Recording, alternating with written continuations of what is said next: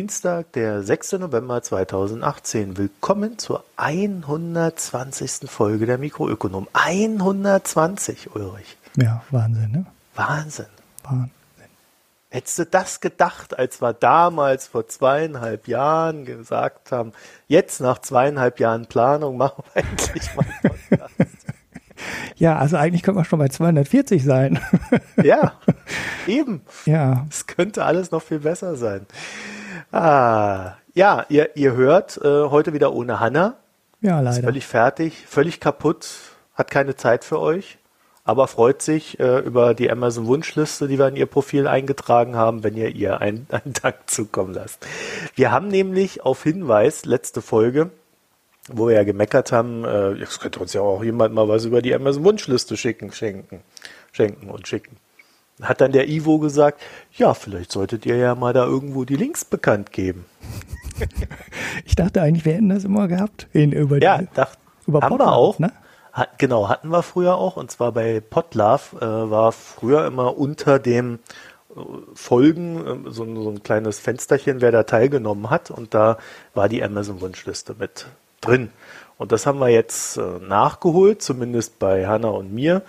Beim Ulrich, naja, der Ulrich hat nur geschrieben, er hätte da noch irgendwelche Schweinereien, das könnte man keinem zeigen und das muss er erst bereiten. Ja, aber ich habe jetzt aufgeräumt. Mehr möchte also, ich dazu jetzt gar Wenn das nicht. veröffentlicht wird, sind die ganzen Pornosachen da raus. Bei Amazon gibt's doch gar keine Pornos. ja, weiß ich, war ja auch nur ein Witz. Ähm, ich habe nur ein bisschen aufgeräumt, weil da waren halt auch noch äh, Sachen drin, die seit zehn Jahren da rumlungern, ich erstens nicht mehr brauche. Und da waren auch Sachen drin, die ich schon habe. Und das wäre jetzt doof, wenn irgendjemand mir Sachen Jetzt sind Lilifee-Comics und so ein Zeugs. Ne? Ja, ja, ja, genau. Das habe ich dann alles, äh, alles rausgenommen, schnell. Ja, dann kannst du mir ja den Link schicken, dann gebe ich das auch in deinem Profil. Und äh, wenn ihr dann auf unserer Internetseite auf das Team geht, dann äh, findet ihr dort bei jedem, bei jeder einzelnen Person einen Link zur Amazon-Wunschliste. Mhm. Dann. So, und dann haben wir noch so ein paar allgemeine Hinweise. Also es, eigentlich war das ja schon ein allgemeiner Hinweis, ne? Aber ich wollte euch nur noch mal mitteilen, dass wir zu unserer Buchbesprechung verschiedene Rückmeldungen bekommen haben, wo dann auch wieder so Buchempfehlungen drin waren, die wir dann mal besprechen sollen. Also wir nehmen diese Sachen prinzipiell auf. Wir haben da so ein äh, Dokument. Ähm, ja, das äh, Office ist das ja nicht. Das ist hier dieses Google Spreadsheet oder wie das heißt. Da drin sammeln wir das dann und suchen uns dann immer so die nächsten Bücher aus, die wir besprechen. Irgendwann ist dann vielleicht mal eins von euch dabei. Weil ich will ja nichts versprechen, was ich, was ich vielleicht dann nicht halten kann. Ne? Ja, ja, das so, müssen ja auch vier Leute lesen oder sollen auch vier Leute lesen. Und Du musst nicht immer lesen. genau, wir müssen ja auch nicht immer, äh, ja, nicht jeder will jedes Buch lesen und da muss auch schon dann irgendwie, ja, vor allem auch die Themen mal so ein bisschen hin und her wechseln, ne? damit wir nicht immer über das Gleiche reden. Also unser nächstes Buch, der Taleb, der geht mir schon ganz schön auf den Sack, muss ich sagen. also das soll jetzt keine inhaltliche Wertung sein, sondern der hat einen Schreibstil. Äh, da könntest du, da könntest also da, da müssten wir eigentlich Schmerzensgeld verlangen, dass wir das lesen. Ne? Da mit diesem, oh, ich bin so toll und das, das durchzieht das ganze Buch. Ja, dann habe ich noch den Hinweis, dass ja, wir haben ja gesammelt für den Christian, unseren äh, Webseitenbauer. Und der Christian äh, hat jetzt von uns zu dem, was wir so als Grundgehalt äh, quasi für die für die Aufgabe festgelegt hatten, da hat er jetzt nochmal 250 Euro obendrauf von uns bekommen, dank eurer Spenden. Also das ist quasi das Spendenergebnis, das durch euch reingekommen ist im Oktober. Und dafür möchten wir uns ganz herzlich bedanken, dann auch im Namen von Christian. Und wir haben dann auch eine schöne runde Summe für ihn zusammengebracht. Dankeschön. Auch von mir, danke. Ja. So, was haben wir noch? Ja, ich habe in den Shownotes, oder der Ulrich, wenn er sie macht, äh, hat in den Shownotes immer unsere äh, Handynummer drin. Und da sollt ihr nicht anrufen, sondern uns ab und zu mal einen Audiokommentar schicken. Wir haben nämlich schon lange keinen Audiokommentar mehr bekommen. Mhm. Ja, und wenn ihr den so einsprecht, dass man ihn veröffentlichen kann, also nicht zehn Minuten für einen Satz, den, den man auch in zehn Sekunden sagen kann, braucht, dann spielen wir das hier auch ab und beantworten dann die Frage. Mhm. Wenn nicht, fassen wir es zusammen. Ja. ja, wir freuen uns ja auch immer über Kommentare. Zum Glück kommen wir auf die letzten Folgen zumindest äh, mehr Kommentare als früher. bin sehr glücklich darüber. Ja, so eine schöne Umgebung animiert ja auch gleich dazu, auch mal auf die Internetseite zu gehen. Ja, ja, genau. Es ist eine ästhetische Wonne, bei uns einen Kommentar abzugeben. Wir sind ja einer der schönsten Podcasts im genau. Podcast-Universum. Ja, Unsere Website ist super sagen. schön. Äh, und wir, ihr wisst, warum es keine Video-Podcasts von uns gibt. Nein, äh, wir sind natürlich alle super hübsch und haben uns, äh, ja, ich war extra noch beim Friseur heute. Ja, dazu muss man wissen, dass es beim Ulrich immer zehn Sekunden dauert. naja, äh, der letzte Hinweis, bevor wir schon wieder alle Hörerinnen verkraulen am Anfang. Äh, der letzte Hinweis, die erste Folge der Micro University ist raus. Ich glaube, ich hatte, letztes Mal hatten wir nur gesagt, sie kommt, jetzt ist sie raus. Ich bin immer noch nicht dazu gekommen, die zweite zu schneiden, weil ich jetzt schon unseren nächsten großen Wurf gerade vorbereite. Das möge mir dann äh, der Max Grahe, mit dem ich die aufgenommen habe, verzeihen und äh, ihr mir ebenfalls, aber dafür kommt dann in den nächsten zwei Wochen hoffentlich noch etwas sehr Erfreuliches. Mhm. Wenn denn alles klappt. Doch, weil das ist immer so die Maßgabe. Ich hatte nämlich für heute zum Beispiel ein schönes Interview eingeplant, das leider nicht stattgefunden hat. Äh, das hat sich auf Anfang nächsten Jahres verschoben. Aber da wird es dann auch klappen, glaube ich. Und Thema wäre dann gewesen die Lkw-Fahrer-Ausbeuterei in Europa. Also mhm. spannendes Thema, holen wir nach. Ja, und dann kommen wir doch gleich mal zu unserer ersten Hörerinnenfrage von Randalf. Der Randalf, der äh, scheint oft im Ausland unterwegs zu sein, beneidenswerterweise. Und dem ist dort aufgefallen, dass er, wenn er am Geldautomaten Geld in Nicht-Euro abhebt, von, von, den, von der Bank, ja, die den Geldautomaten betreibt, einen ja, festgelost, äh, festgelegten Wechselkurs angeboten bekommt. Mhm. Also stellt euch einfach mhm. vor, der Euro steht zum Dollar bei 1,20. Ja, also für einen Euro kriegst du 1,20 Dollar. Und dann sagt die Bank, oh, wenn du ganz sicher gehen willst, festgelegter Wechselkurs, kriegst 1,10 von uns. okay, wird kriegst du ja. deinen Euro 1,10 Dollar. Mhm. Oder noch schlimmer, Dollar 5. Dafür ist es aber sicher. Ja. So, und dann hat der Rand schon richtig festgestellt, das, das ist doch irgendwie komisch. Die, das, das dauert doch keine Stunde, ehe die das umtauschen. Was soll denn das? Und ich habe dann mal kurz nachgeguckt, weil ich hatte das noch so im Hinterkopf und es ist tatsächlich, äh, Stiftung Warentest warnt davor, das ist so eine ganz explizite Touristenfalle.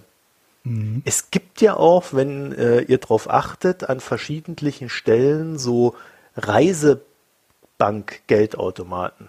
Also Geldautomaten, die von so Banken sind, von denen du noch nie eine Filiale gesehen hast, die aber explizit auf Touristen abzielen. Mhm. Ja, und da ist das Geschäftsmodell unter anderem, denen äh, so Wechselkurse unterzuschieben, die nicht vorteilhaft sind. Mhm. ich, habe, ich mir fällt gerade so, so, so ein Twitter-Bild ein, das, das finde ich aber nicht mehr wieder, weil ich nicht mehr weiß, wie der Text dazu war. Da war ähm, auch oben irgendwie so ein Wechselkurs abgebildet, ne? also so nach dem Motto, äh, bei uns ist der Wechselkurs nicht 1 zu 50, äh, 1,50 zu 2,50 oder so, oder Geldbriefspanne oder sowas war da abgebildet, sondern ähm, 1,60 äh, zu 1,70.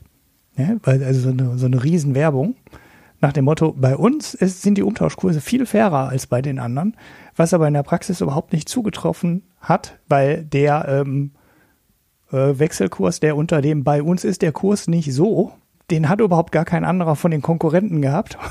Und der angeblich bessere Kurs dann äh, also da äh. also das sind echte Abzockerbuden. Da muss man super aufpassen. Da kann man übrigens auch froh sein wenn man nur im Euro-Bereich ist und mit diesem ganzen Geldumtauschgehampel nichts mehr im Hut hat ja, also das ist, das ist wirklich echt eine Schweinerei. Also ihr könnt auch mal am Flughafen gucken, wie da die Wechselkurse sind, äh, die hier gerade genannten Geldbriefspannen, also die Kauf- und Verkaufskurse. Da, da wirst du verrückt. das sind teilweise spannend. Ich weiß das noch, in, in, in Russland war das dann immer, wenn der irgendwie bei, ich krieg's nicht mehr zusammen, was da die Spanne war, aber das waren so 20, 30 Cent. Also das war schon totaler Wahnsinn. Naja, also da muss man echt aufpassen und es empfiehlt sich eigentlich mittlerweile, äh, ja, je nachdem, kommt auch mal drauf an, was man für einen Tarif hat, aber schlichtweg mit Kreditkarte zu bezahlen. Mhm. Ja, man muss dann nur aufpassen, wenn man eine Kreditkarte hat, wo man eine Auslandsgebühr berappen muss. Ja. Also der, der Wechselkurs ist da eigentlich immer halbwegs fair, aber es kann halt sein, dass sie dann nochmal so 1,5 bis, was weiß ich, 2 Prozent äh, Auslandsgebühren verlangen. Ja. Also auch da immer aufpassen, aber äh, Geldautomat, ja, da muss man sehr genau hingucken. Ja, bei Geldautomat ist ja grundsätzlich, kommt ja auch dann oft noch die Gebühr dazu, ne, die dann noch genommen wird, die ja auch, ähm, wenn man. Doch mal ein bisschen an der Karte. Ja, wenn man relativ überschaubaren Geldbetrag abholt, dann ist ja nicht nur der Wechselkurs wichtig, sondern auch die Gebühr. Also das kann sich dann schon sehr stark aufaddieren und da ist dann, wenn du über die Kreditkarte ein Prozent oder zwei Prozent Auslandseinsatz zahlst, was fast noch die beste Möglichkeit, selbst wenn du die bezahlst. Ne? Also höher als zwei Prozent kenne ich nicht. Die, es gibt auch sehr viele, die gar nichts dafür nehmen.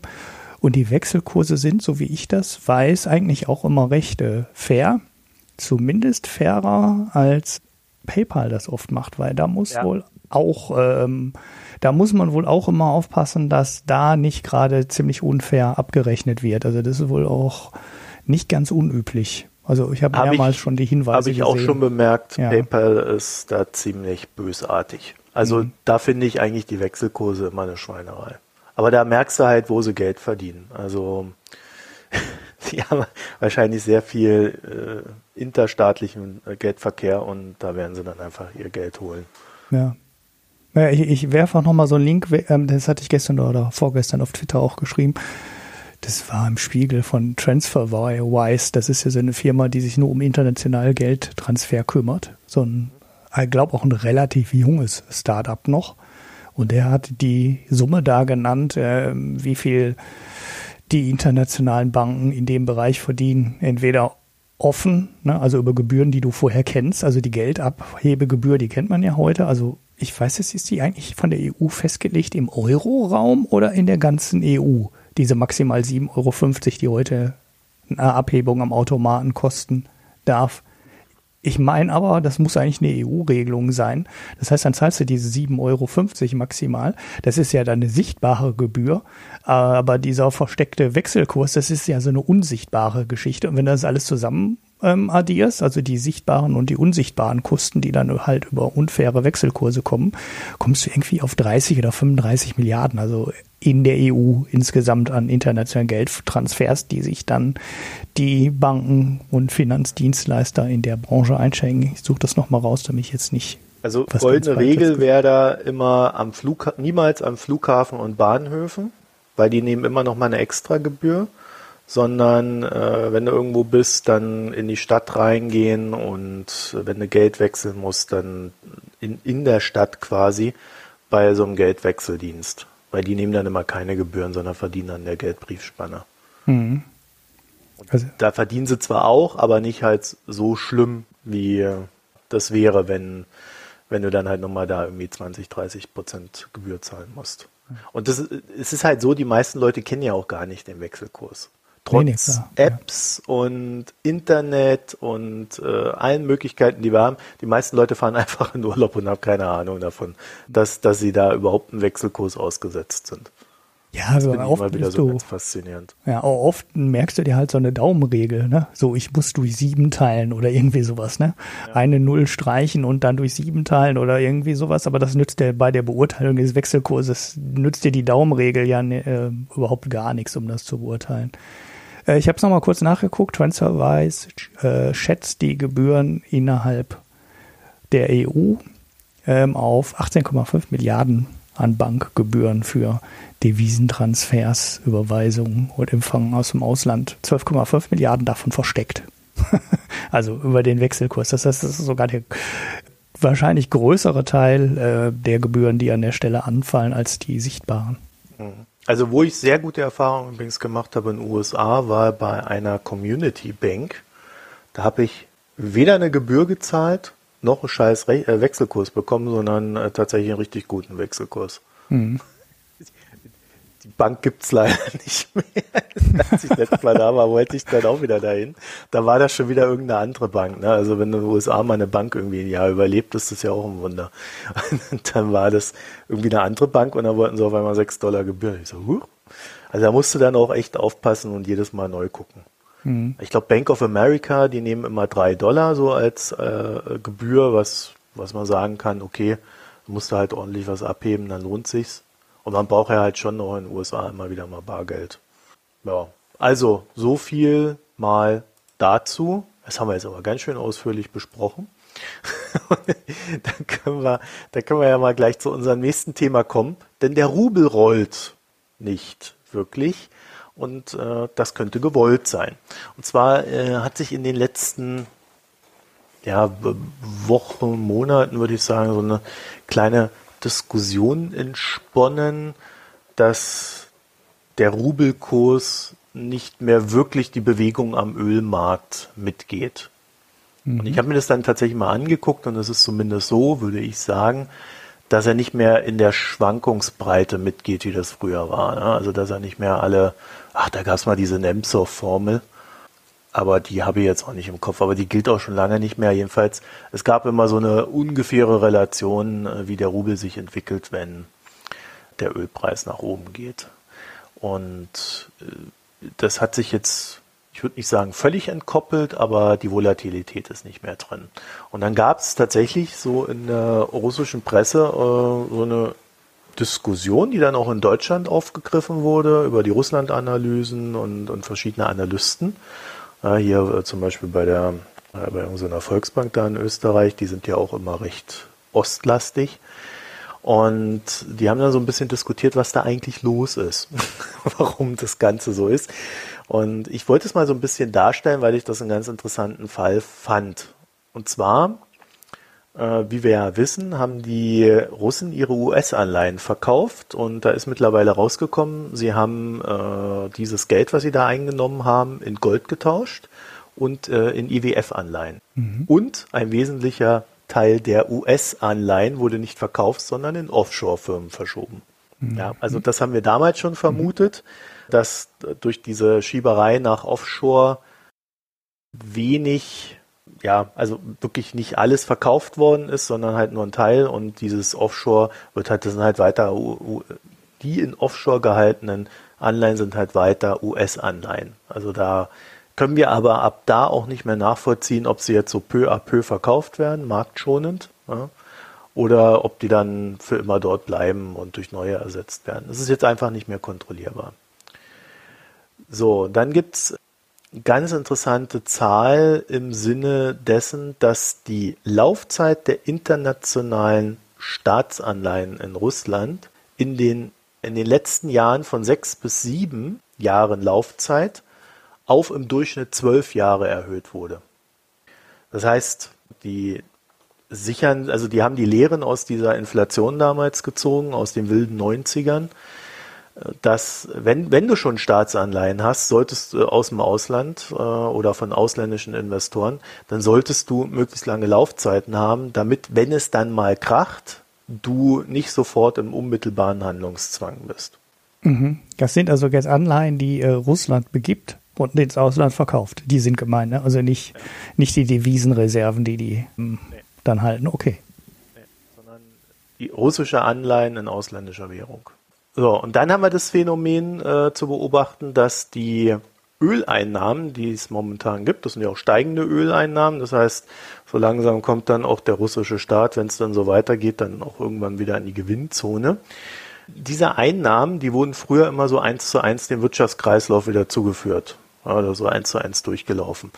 Und auch hier scheint der Staat gelernt zu haben und es werden diese Einnahmen in die Reserven eingeführt, auch in Devisenreserven. Mhm. Ja, sie hatten ja diese äh, Fonds früher, die, die dann irgendwie im Lauf der Krise auch leer gesaugt worden sind. Die werden jetzt wieder so ein bisschen aufgefüllt, Devisenreserven werden aufgebaut und ich würde sagen, auch hier, ja, das, so kennt man sie gar nicht, aber das ist eine kluge Verhaltensweise. Ja. So, und dann beginnt die großes, große Theorie schwingen, was da los ist. so, ja, also was, was hat da vor, äh, der Putin? Ja, äh, ist ja immer ein beliebtes Genre. Was tut er, was will er? Und die These ist, dass die Inflation zu einer zunächst konfliktfreien Entwertung des Rubels führt und dadurch natürlich Geld, was du an die Bürger gibst, ist dann zwar weniger wert, aber du musst ihnen nicht weniger geben. Mhm. Als Rentner würde das zum Beispiel treffen. Mhm. gleichzeitig werden äh, die Staatskassen äh, wieder gefüllt und äh, quasi da, wo sie so an der Klippe standen, da kommen sie so langsam weg und äh, stabilisieren das System. Mhm. Ich würde sagen, ja, okay, das kann man noch so, ja, ist so eine Denkweise, die man haben kann. Und äh, dann geht es so weiter mit, dass die äh, abgewertete Währung den Anreiz hochsetzt, äh, die Wirtschaft weitergehend heimischer Versorgung zu bewegen.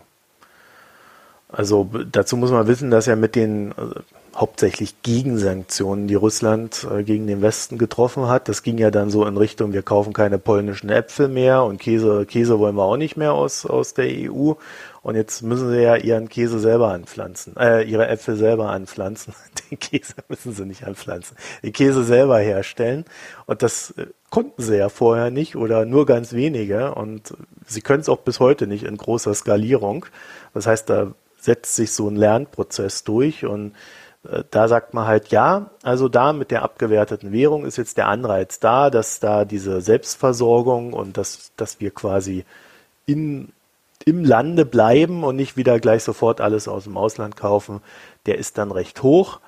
Und ja, ähm, irgendwie, ich, mir war dieser Punkt, ich finde den so ein bisschen so äh, schwammig, weil wenn du, wenn du mal beobachtet hast, wie das in der, mit, mit, den Sanktionen gegen die Türkei lief, wo dann kein Russe mehr nach dem Urlaub in die Türkei fliegen durfte, äh, wirst du halt feststellen, es ist einfach so, die Russen ticken da so, wenn etwas möglich ist, tun die es einfach.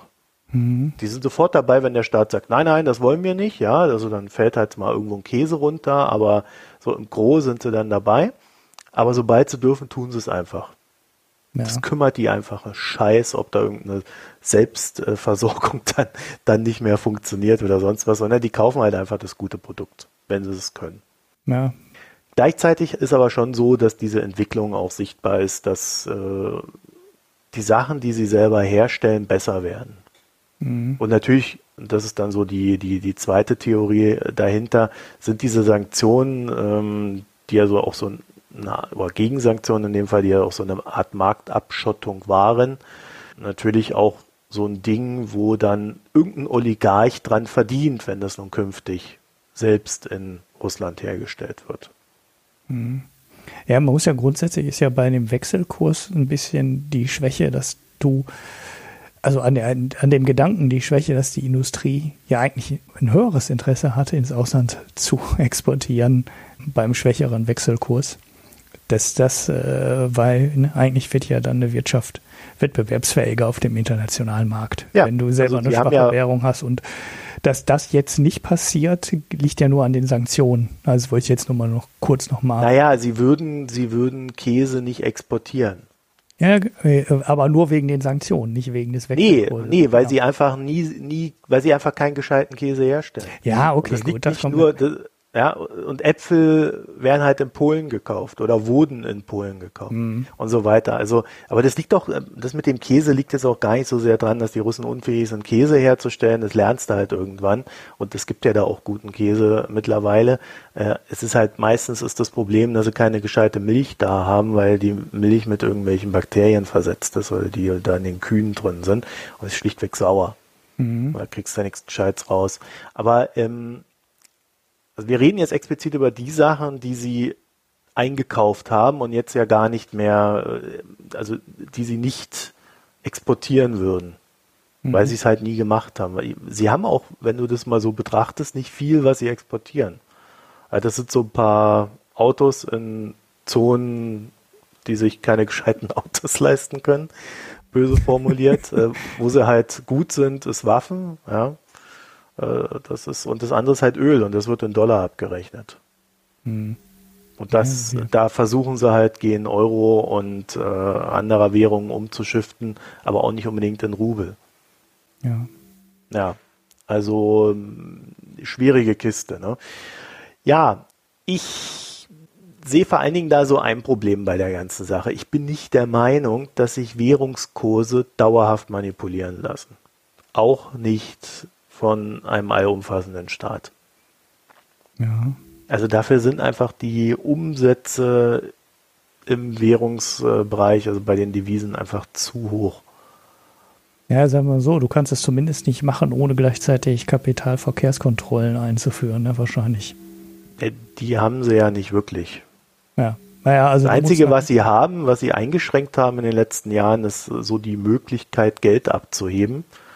Also du kannst zwar theoretisch unendlich viel Geld aus dem Geldautomaten rausziehen, aber praktisch äh, immer nur so kleinere Sümmchen. Ja, also mal je nach Bank 5000 Rubel, 10.000 Rubel so am, am Stück. Und wenn du dann größere Summen brauchst, um eine Miete zu bezahlen oder ähnliches, musst du halt, äh, das kannst du dann auch irgendwie höchstens fünfmal am Tag machen und dann musst du dann halt öfter dann zur Bank gehen, um das dann so.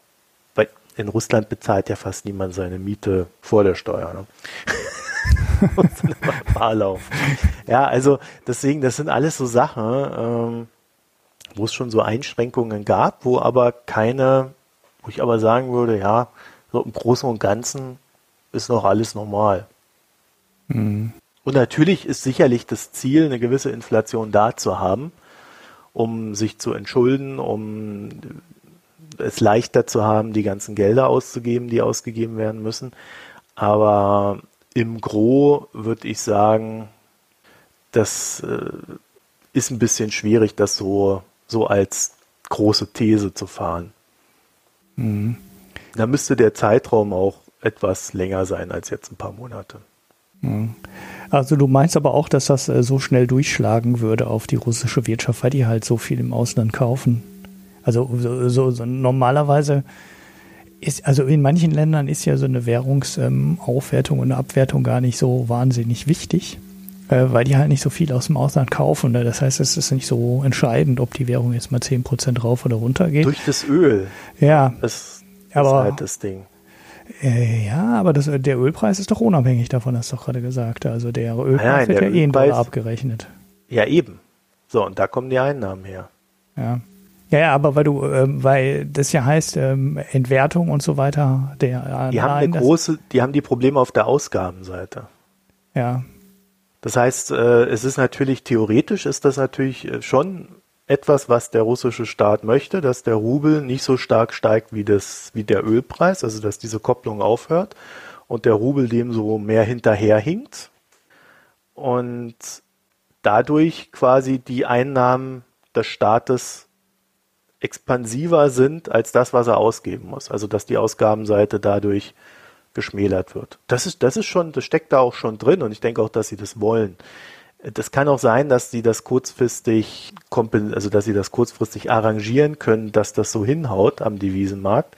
Aber das können sie nicht langfristig durchhalten. Ich glaube, der Effekt ist eher, dass der Markt ziemlich genau weiß, dass ähm, die äh, russische, also dass der Ölpreis, der jetzt so gestiegen ist, machen wir es mal so rum, dass der Ölpreis, der jetzt so gestiegen ist, eben nicht nachhaltig jetzt einfach mal so auf 100 durchwandert, sondern dass der ja auch mal wieder fallen kann. Und wenn du da mal drauf guckst, der, der war ja kürzlich, war er bei 85 und jetzt ist er ja schon wieder bei unter 75. Mhm. Ja, also die Schwankung antizipiert der Markt natürlich und jetzt ist er bei 71,95. Also das ist schon ein ganz schöner Absturz. Ne? Mhm. Und der Markt antizipiert diese Bewegung und sagt dann halt, ja, irgendwo so da im Mittel mache ich meine Rechnung. Ja. Deswegen würde ich das mehr so in, in die Rubrik Mythen des russischen Internets abwatschen, weil äh, es eigentlich in der Form so nicht funktioniert und der Zeitraum auch zu kurz ist, um zu sagen, ob das jetzt eine bewusste Bewegung ist oder ob, äh, wenn es die bewusste Bewegung war, von, von äh, oder die, wenn es bewusst so arrangiert wurde, dass es kannst du erst nach einem Jahr sagen, ob es dann hält. Mhm. In dem Moment, wo man davon ausgeht, dass das ganz bewusst vom Staat gesteuert wird, könnte der Markt ja auch sagen, da spekuliere ich dagegen. Ja. Eben weil ich weiß, wenn der Ölpreis fällt und dann fällt es denen wieder auf die Füße. Also das sind so Spielchen, die, die machst du eigentlich nicht im Devisenmarkt als Notenbank. Hm. Man wird sehen. Dann, dann, dann ist Putin jetzt also auch aus Trumps Sicht ein großer Währungsmanipulator, ne? Nein, aus Sicht des russischen Internets. Ja, ja, ja, aber äh, der Trump müsste doch jetzt auch, weil die Russen, die werden ja jetzt einfach ab. Der ist doch voll äh, gemein auf dem Weltmarkt. Also ich meine, gut. Ne, also, naja, ich habe noch eine kleine Anekdote dazu. Wir ja. wollen ja nicht hier ähm, immer nur auf den Russen draufhacken, äh, sondern wir wollen ja auch ihre Stärke hier darstellen. Und er kann er kann Bären reiten. er kann Bären reiten. Naja, zweifelsohne kann er Bären reiten. Aber äh, es gibt so eine Geschichte, die wurde 2014 veröffentlicht und ähm, wir erinnern uns, Finanzkrise. Mhm. Ja, du erinnerst dich, dass ja, da was war, so 2008 ja, ja. rum. Ja. Mhm. Und du erinnerst dich auch noch ähm, an einen Mr. Paulson. Ja, Hank. Hank Paulson, ehemaliger Goldman-Banker und damals Finanzminister. Ne? Mhm. Jedenfalls, der hat 2014 der BBC hat das, glaube ich, erzählt, ich weiß es nicht. Also ich habe hier einen Artikel von der BBC, den werde ich euch verlinken. Der hat damals rausgehauen, dass er von dem Chinesen darüber informiert worden wäre, dass die Russen auf die Chinesen zugegangen seien, um zu sagen, du, äh, lass uns doch die Amis fertig machen.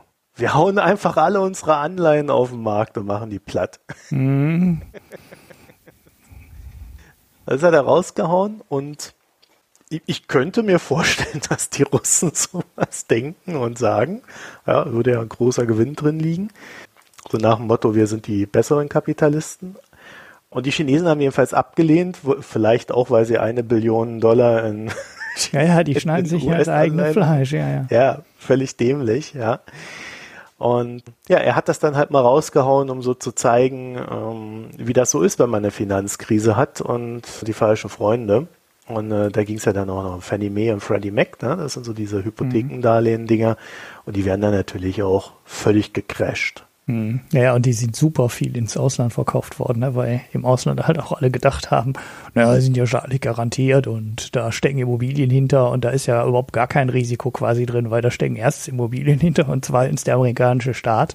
Ja, gut, da steckte dann aber der ganze Schrott quasi geballt drin in den Fannie Mae und Freddie Mac Nein, Das war ja, deshalb waren die Dinger halt alle im Ausland und na gut.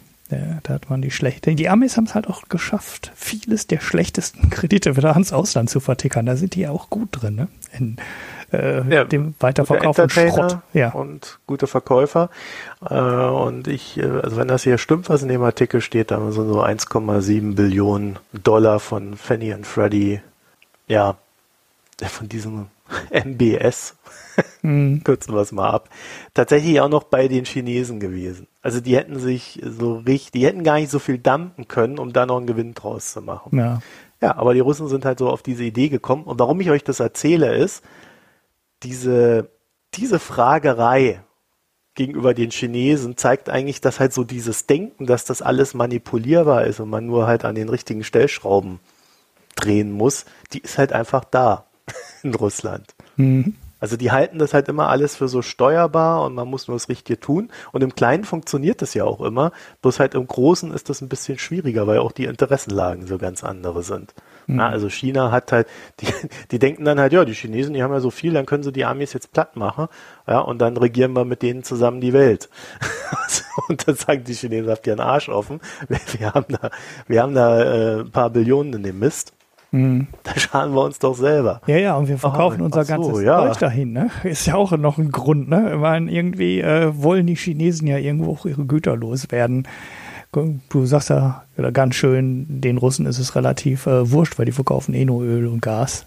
Und das geht dann halt auch zu ganz geringen Anteilen in die USA. Das heißt, für die Russen ist natürlich äh, China, ähm, alles drumherum und Europa wichtiger als Absatzmarkt. Deshalb kommen die vielleicht auf so komische Überlegungen in Richtung USA. Aber das sieht natürlich in China total anders aus, weil für die ist, äh, sind die USA der große Absatzmarkt für ja fast alles. Ja. Ja, ja. dann würde ich sagen, dann kommen wir doch äh, zu unserem ja, aber ich wollte gerade noch was zu, zu diesem Currency Manipulator sagen und Trump und da sind ja auch heute Wahlen und so.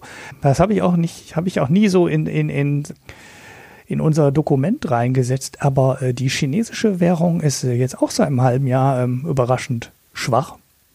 nachdem die ja also die chinesische Währung war ja eigentlich immer zu schwach, haben alle gesagt. Und dann gab es da international auch so ein bisschen Gegenwind und habe gesagt, ah, macht, passt doch mal euren Wechselkurs mal ein bisschen an, weil ihr seid jetzt so eine starke Volkswirtschaft. Ihr könnt doch nicht immer weiter abwerten gegenüber äh, dem US-Dollar. Ihr habt riesige Über äh, Überschüsse in dem Bereich und eigentlich müsste eure Währung doch mal so langsam stärker werden. Ja, das haben die Chinesen dann auch so ungefähr ein Jahr gemacht oder anderthalb. Da wurde dann wirklich die chinesische Währung mal stärker. Also in Wechselkurs gesprochen ist es von 6,9 auf 6,3 zurückgegangen. Also das ist jetzt invers. Ne? Das heißt, die chinesische Währung war stärker. Du musstest weniger Yuan für einen äh, Dollar bezahlen. Das hat sich aber äh, im Sommer geändert oder im späten Frühjahr geändert dieses Jahr und die chinesische Währung hat jetzt schon wieder fast 10 Prozent eingebüßt seitdem. Ist ja schwächer, als es äh, jemals war, glaube ich. Also ich habe hier keinen absoluten Chart, ich habe einen 5-Jahres-Chart. Das heißt, die Chinesen, also ich kenne die Hintergründe nicht, ne, aber ich fand es halt nur sehr ähm, bemerkenswert, dass die chinesische Währung, obwohl sich eigentlich im Verhältnis zu den USA jetzt nicht so wahnsinnig viel getan hat. Also wir haben diese ganze Sanktionsgeschichte, ne, und die, äh, also Sanktion, Entschuldigung, diese ganze Zollgeschichte. Und man kann da mittel- und langfristig irgendwelche Sachen erwarten, aber wenn man so auf die aktuellen Zahlen guckt, sieht man noch nichts, dass das chinesische oder das US-Handelsbilanzdefizit gegenüber China sinken würde. Äh, Im Gegenteil, ähm, im späten Sommer hat man sogar noch einen Anstieg gesehen. Da weiß man nicht ganz genau, woher das kommt.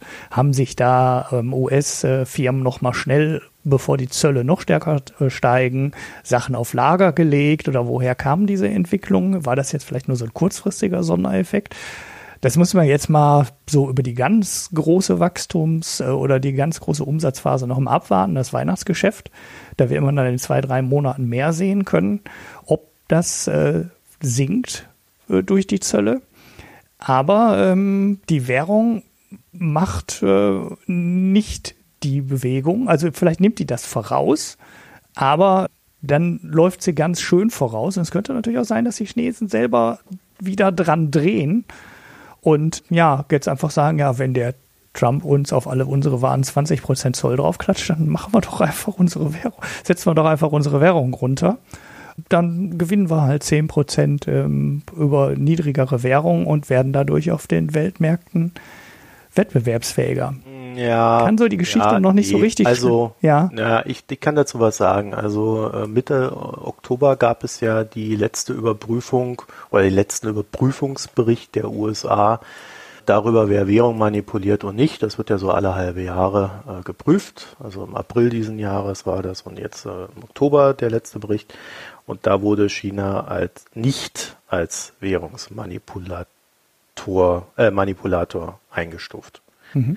Und das hatte so ein bisschen natürlich auch den Hintergrund, dass, äh, wenn sie es gemacht hätten, sich daraus eine äh, gewisse Konsequenz ergeben hätte. Wir hätten nämlich was tun müssen.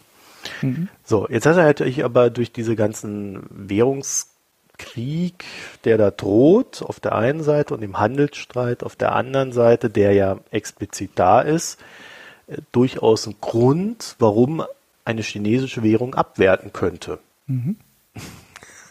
wenn du mal nach China guckst, also das Wachstum dämmt sich ein, es wächst weiter, aber es ist ein, äh, es wird immer schwächer, das Wachstum. Die Börsen sind im Fallen.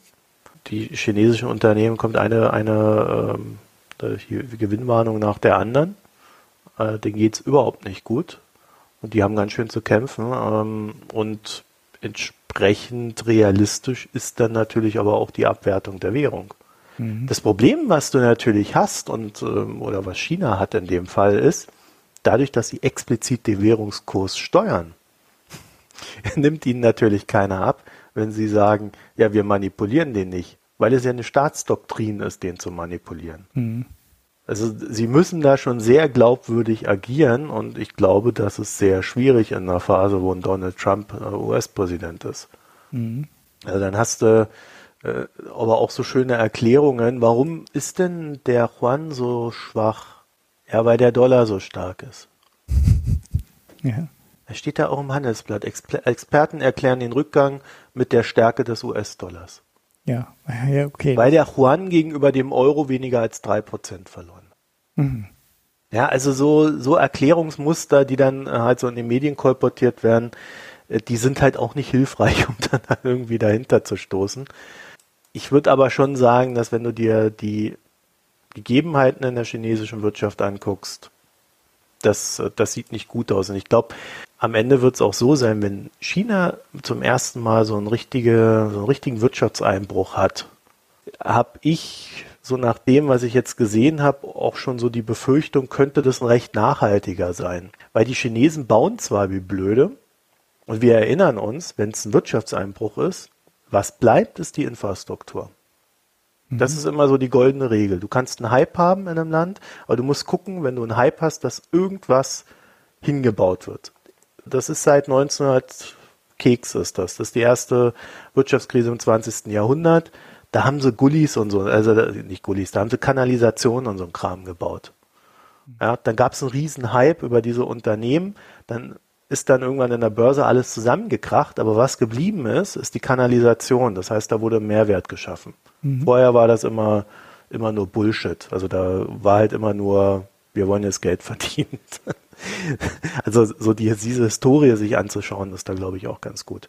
Und was China jetzt macht, ist, die bauen einen Haufen Zeugs, aber sie haben jetzt schon das Phänomen, dass Sachen, die vor ein paar Jahren gebaut wurden, die krachen schon zusammen. Mhm. Und es gibt extrem viele abgeranzte Gebäude, die nicht fertig gebaut worden sind. Es gibt dieses Phänomen, also das, das kannst du ja auch auf YouTube angucken, da gibt es ja diese AV irgendwas da, äh, muss ich mal gucken, wie genau die heißen. Kann ich, kann ich dir geben. Das ist so ein YouTube-Channel, die fahren dann immer mit Motorrädern durch China. Und die kümmern sich auch um solche Themen und dann, äh, da siehst du dann halt so Sachen wie, da wurde ein Haus gebaut. Ach nee, er hat es erzählt. Er wohnt in einem Haus, äh, wo irgendwie so 20 reiche Leute mitwohnen. Ja, lass es 20 sein, vielleicht waren es auch nur 10. Aber die haben alle Geld. Also keine armen Leute. So, und dann ist in dem scheiß Fahrstuhl irgendwo eine Lampe ausgegangen. Mhm. Und dann sind die monatelang, weil keiner das Geld bezahlen wollte, diese Lampe auszutauschen, in dem dunklen Fahrstuhl immer hoch und runter gefahren. und keiner wollte ums Verrecken die Lampe austauschen. Kostet ja Geld. Mhm. So, und das heißt, wenn du jetzt einen Aufschwung hast, in dem nicht in Werthaltigkeit und Nachhaltigkeit investiert wird, dann wirst du im Wirtschaftsabschwung halt einen noch viel stärkeren Verfall haben. Und dann gibt es noch so viel Anreize von der Regierung, dass die irgendwo Geld hinbuttert und sagt, baut doch eure Häuser fertig, hier nehmt das Geld. Und dann sagen die, ja, es reicht aber nicht um das Geld, um die Häuser fertig zu bauen, weil sie ja noch mehr Geld wollen. Ja, ja, alles so ein Blödsinn, ne? Und wenn du dann siehst, dass die da an ihrem Social Credit System arbeiten und das irgendwie ganz toll finden und auf der anderen Seite so ein Blödsinn, der dann aber scheinbar auch nicht mit irgendwie Negativbewertungen äh, vergolten wird, dann frage ich mich halt schon, ob das nicht ziemlich auf Sand gebaut ist, was die da machen. Oder ob es nicht noch viel länger laufen muss, damit es nachhaltig wird. Hm. Ja, also ähm, diese Gesellschaft ist in der Transformation erst. Ja, naja gut, was in China ja auch völlig intransparent ist, dieses ganze Schattenbankensystem. Du hast ja gerade schon gesagt, der Staat gibt dann Geld, damit. Hast du Friedrich Merz gesagt? Was? Nein, habe ich nicht. Ich habe ihn gerade sogar auf Twitter in Schutz genommen, bevor da wieder jemand hyperventiliert. Aber in China ähm, mischt sich halt in viele Sachen auch der Staat ein. Na, wobei der Staat nicht immer heißt, der Staat, ne, also von Peking ausgesteuert, ähm, wird alles in jeder Region beeinflusst, sondern ne, da, da gibt's halt die Provinzen und die Regionen und die Städte und die äh, schieben teilweise selber alle nochmal mit irgendwelchen staatlichen Banken und Förderprogrammen dann Infrastruktur, Baumaßnahmen oder auch Wohnungsbau und andere Geschichten an. Und das ist aber teilweise sehr undurchschaubar. Teilweise gehören auch die Baufirmen dazu, die dann selber wieder Kredite vergeben. Und der Sektor, der, die Chinesen sind da zwar bestimmt schon zwei oder drei Jahre dabei, äh, da weitergehend zu regulieren und da auch den Durchblick zu bekommen. Aber ich habe nicht das Gefühl, dass die wirklich sagen, was da los ist. Also man hat immer noch den Verdacht, da könnten noch ganz viele Risiken stecken und da könnten ganz viele Kredite dann im Zweifelsfalle platzen, die im Moment gar keine staatliche Regulierung oder vor allem auch keine Bankenaufsicht ähm, auf dem Schirm hat. Und ja, da, äh, da droht halt auch von der Kreditseite in China immer noch Gefahr.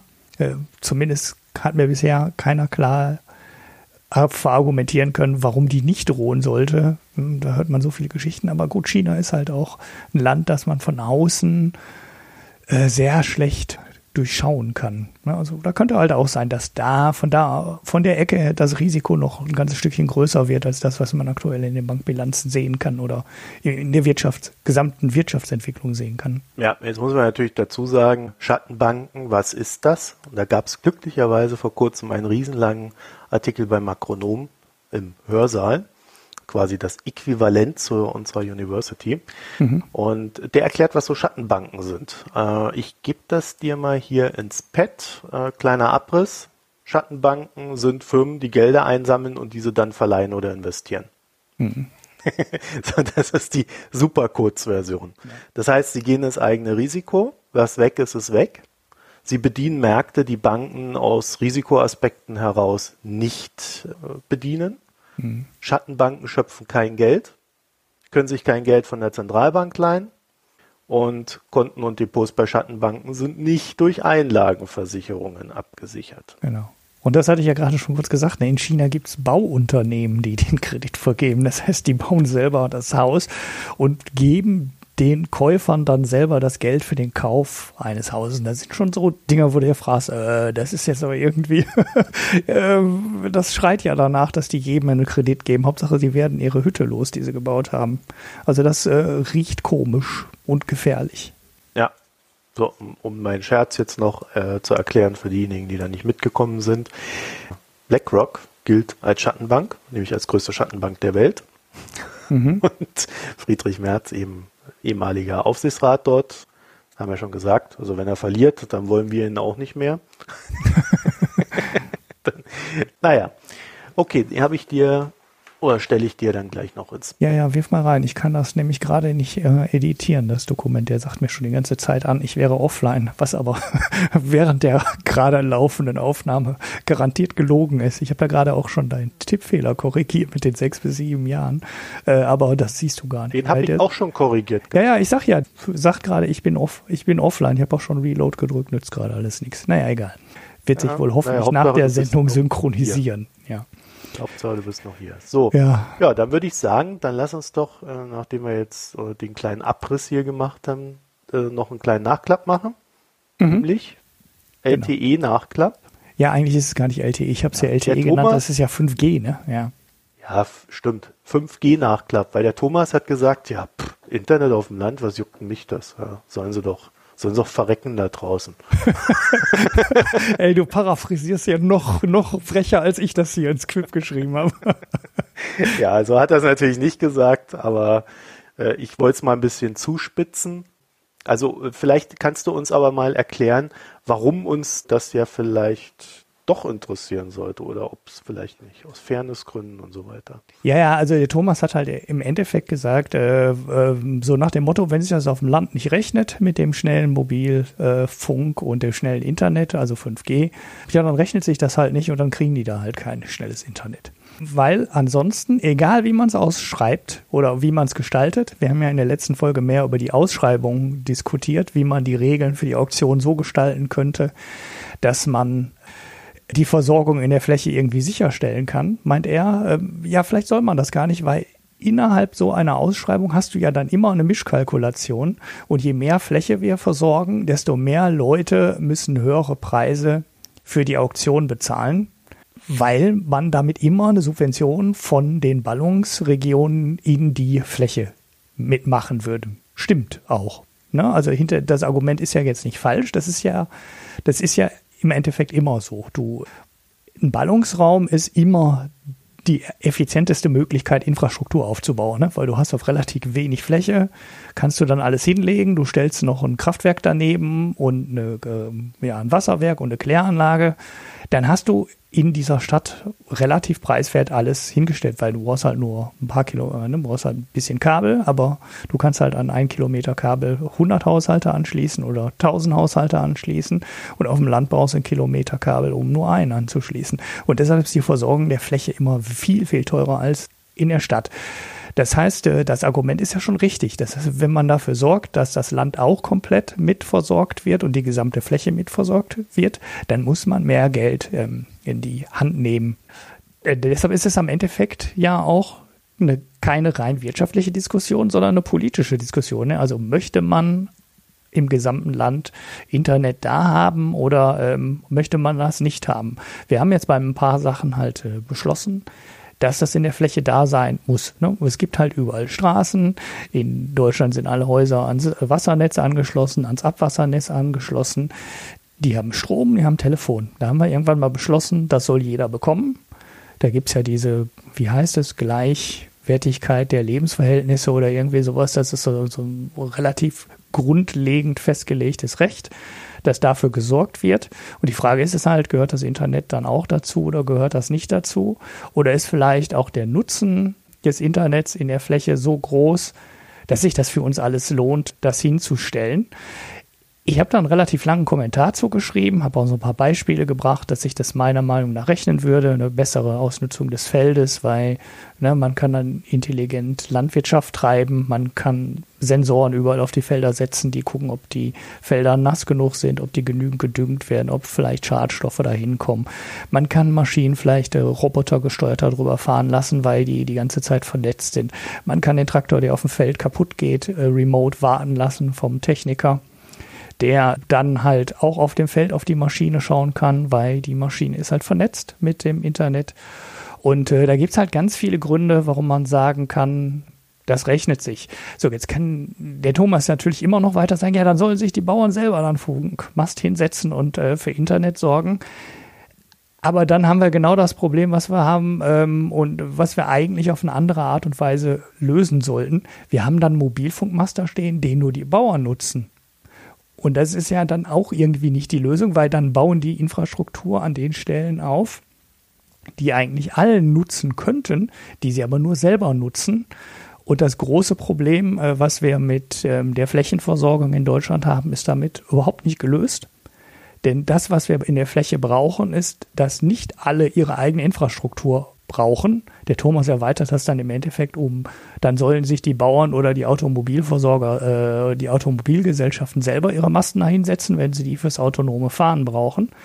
Sondern ähm, dazu kämen ja dann auch noch die drei Anbieter, für die sich der Mobilfunk in der Fläche dann auch nicht rechnet. Aber die sinnvolle Lösung, und deshalb äh, will ich diesen Punkt nochmal bringen, ist eigentlich, die Infrastruktur auf dem Land gemeinsam zu benutzen, weil sonst kriegen wir nur ein Gegeneinander und wir kriegen ähm, ja, Mobilfunknetz für die Bauern, äh, das dann nur die Bauern nutzen, äh, was sich für die nicht rechnet. Und wir kriegen drei Mobilfunkprovider, die in der Fläche einen teuren Ausbau finanzieren müssen, für die sich das dann auch nicht rechnet. Und das, was wir aber brauchen, und der Punkt, den habe ich vielleicht beim letzten Mal nicht ähm, genügend betont, ist, dass wir in, an den Flächen oder in den Flächen, in denen sich bisher der Mobilfunkausbau für die Versorger und auch für die Bauern oder für die Automobilhersteller oder für wen auch immer sich nicht lohnte, wird er sich in Zukunft auch nicht lohnen. Das ist halt teuer. Ne? Und 5G wird gerade am Anfang wieder teuer werden. Die Masten sind teuer, die Technik ist teuer, die wird dann im Laufe der Zeit immer billiger, aber am Anfang ist sie teuer und zwar richtig teuer. Und wir kommen aus dem Problem nur raus, wenn wir in der Fläche den Mobilfunk gemeinsam nutzen. Und wenn da ein Mast steht und der Bauer und der Automobil äh, die Automobilfirmen und äh, der Telekom-Kunde und der Telefonica-Kunde und der Vodafone-Kunde gleichzeitig auf dieses Netz zugreifen dürfen. Nur dann werden wir es finanziert kriegen und ich glaube auch, dass es dann gar nicht so viel teurer wird, ne? weil das in der Stadt rechnen sich natürlich ganz viele Massen von ganz viele Firmen, die dann in Konkurrenz zueinander stehen, weil einfach genügend Leute auf dem Quadratmeter ähm, rumfahren, rumstehen und wohnen und arbeiten. Auf dem Land ähm, rechnet sich das nicht, aber wenn man auf dem Land sagt, äh, wir nutzen die Infrastruktur gemeinsam, glaube ich nicht, dass das für, zu einer massiven Preiserhöhung führen würde.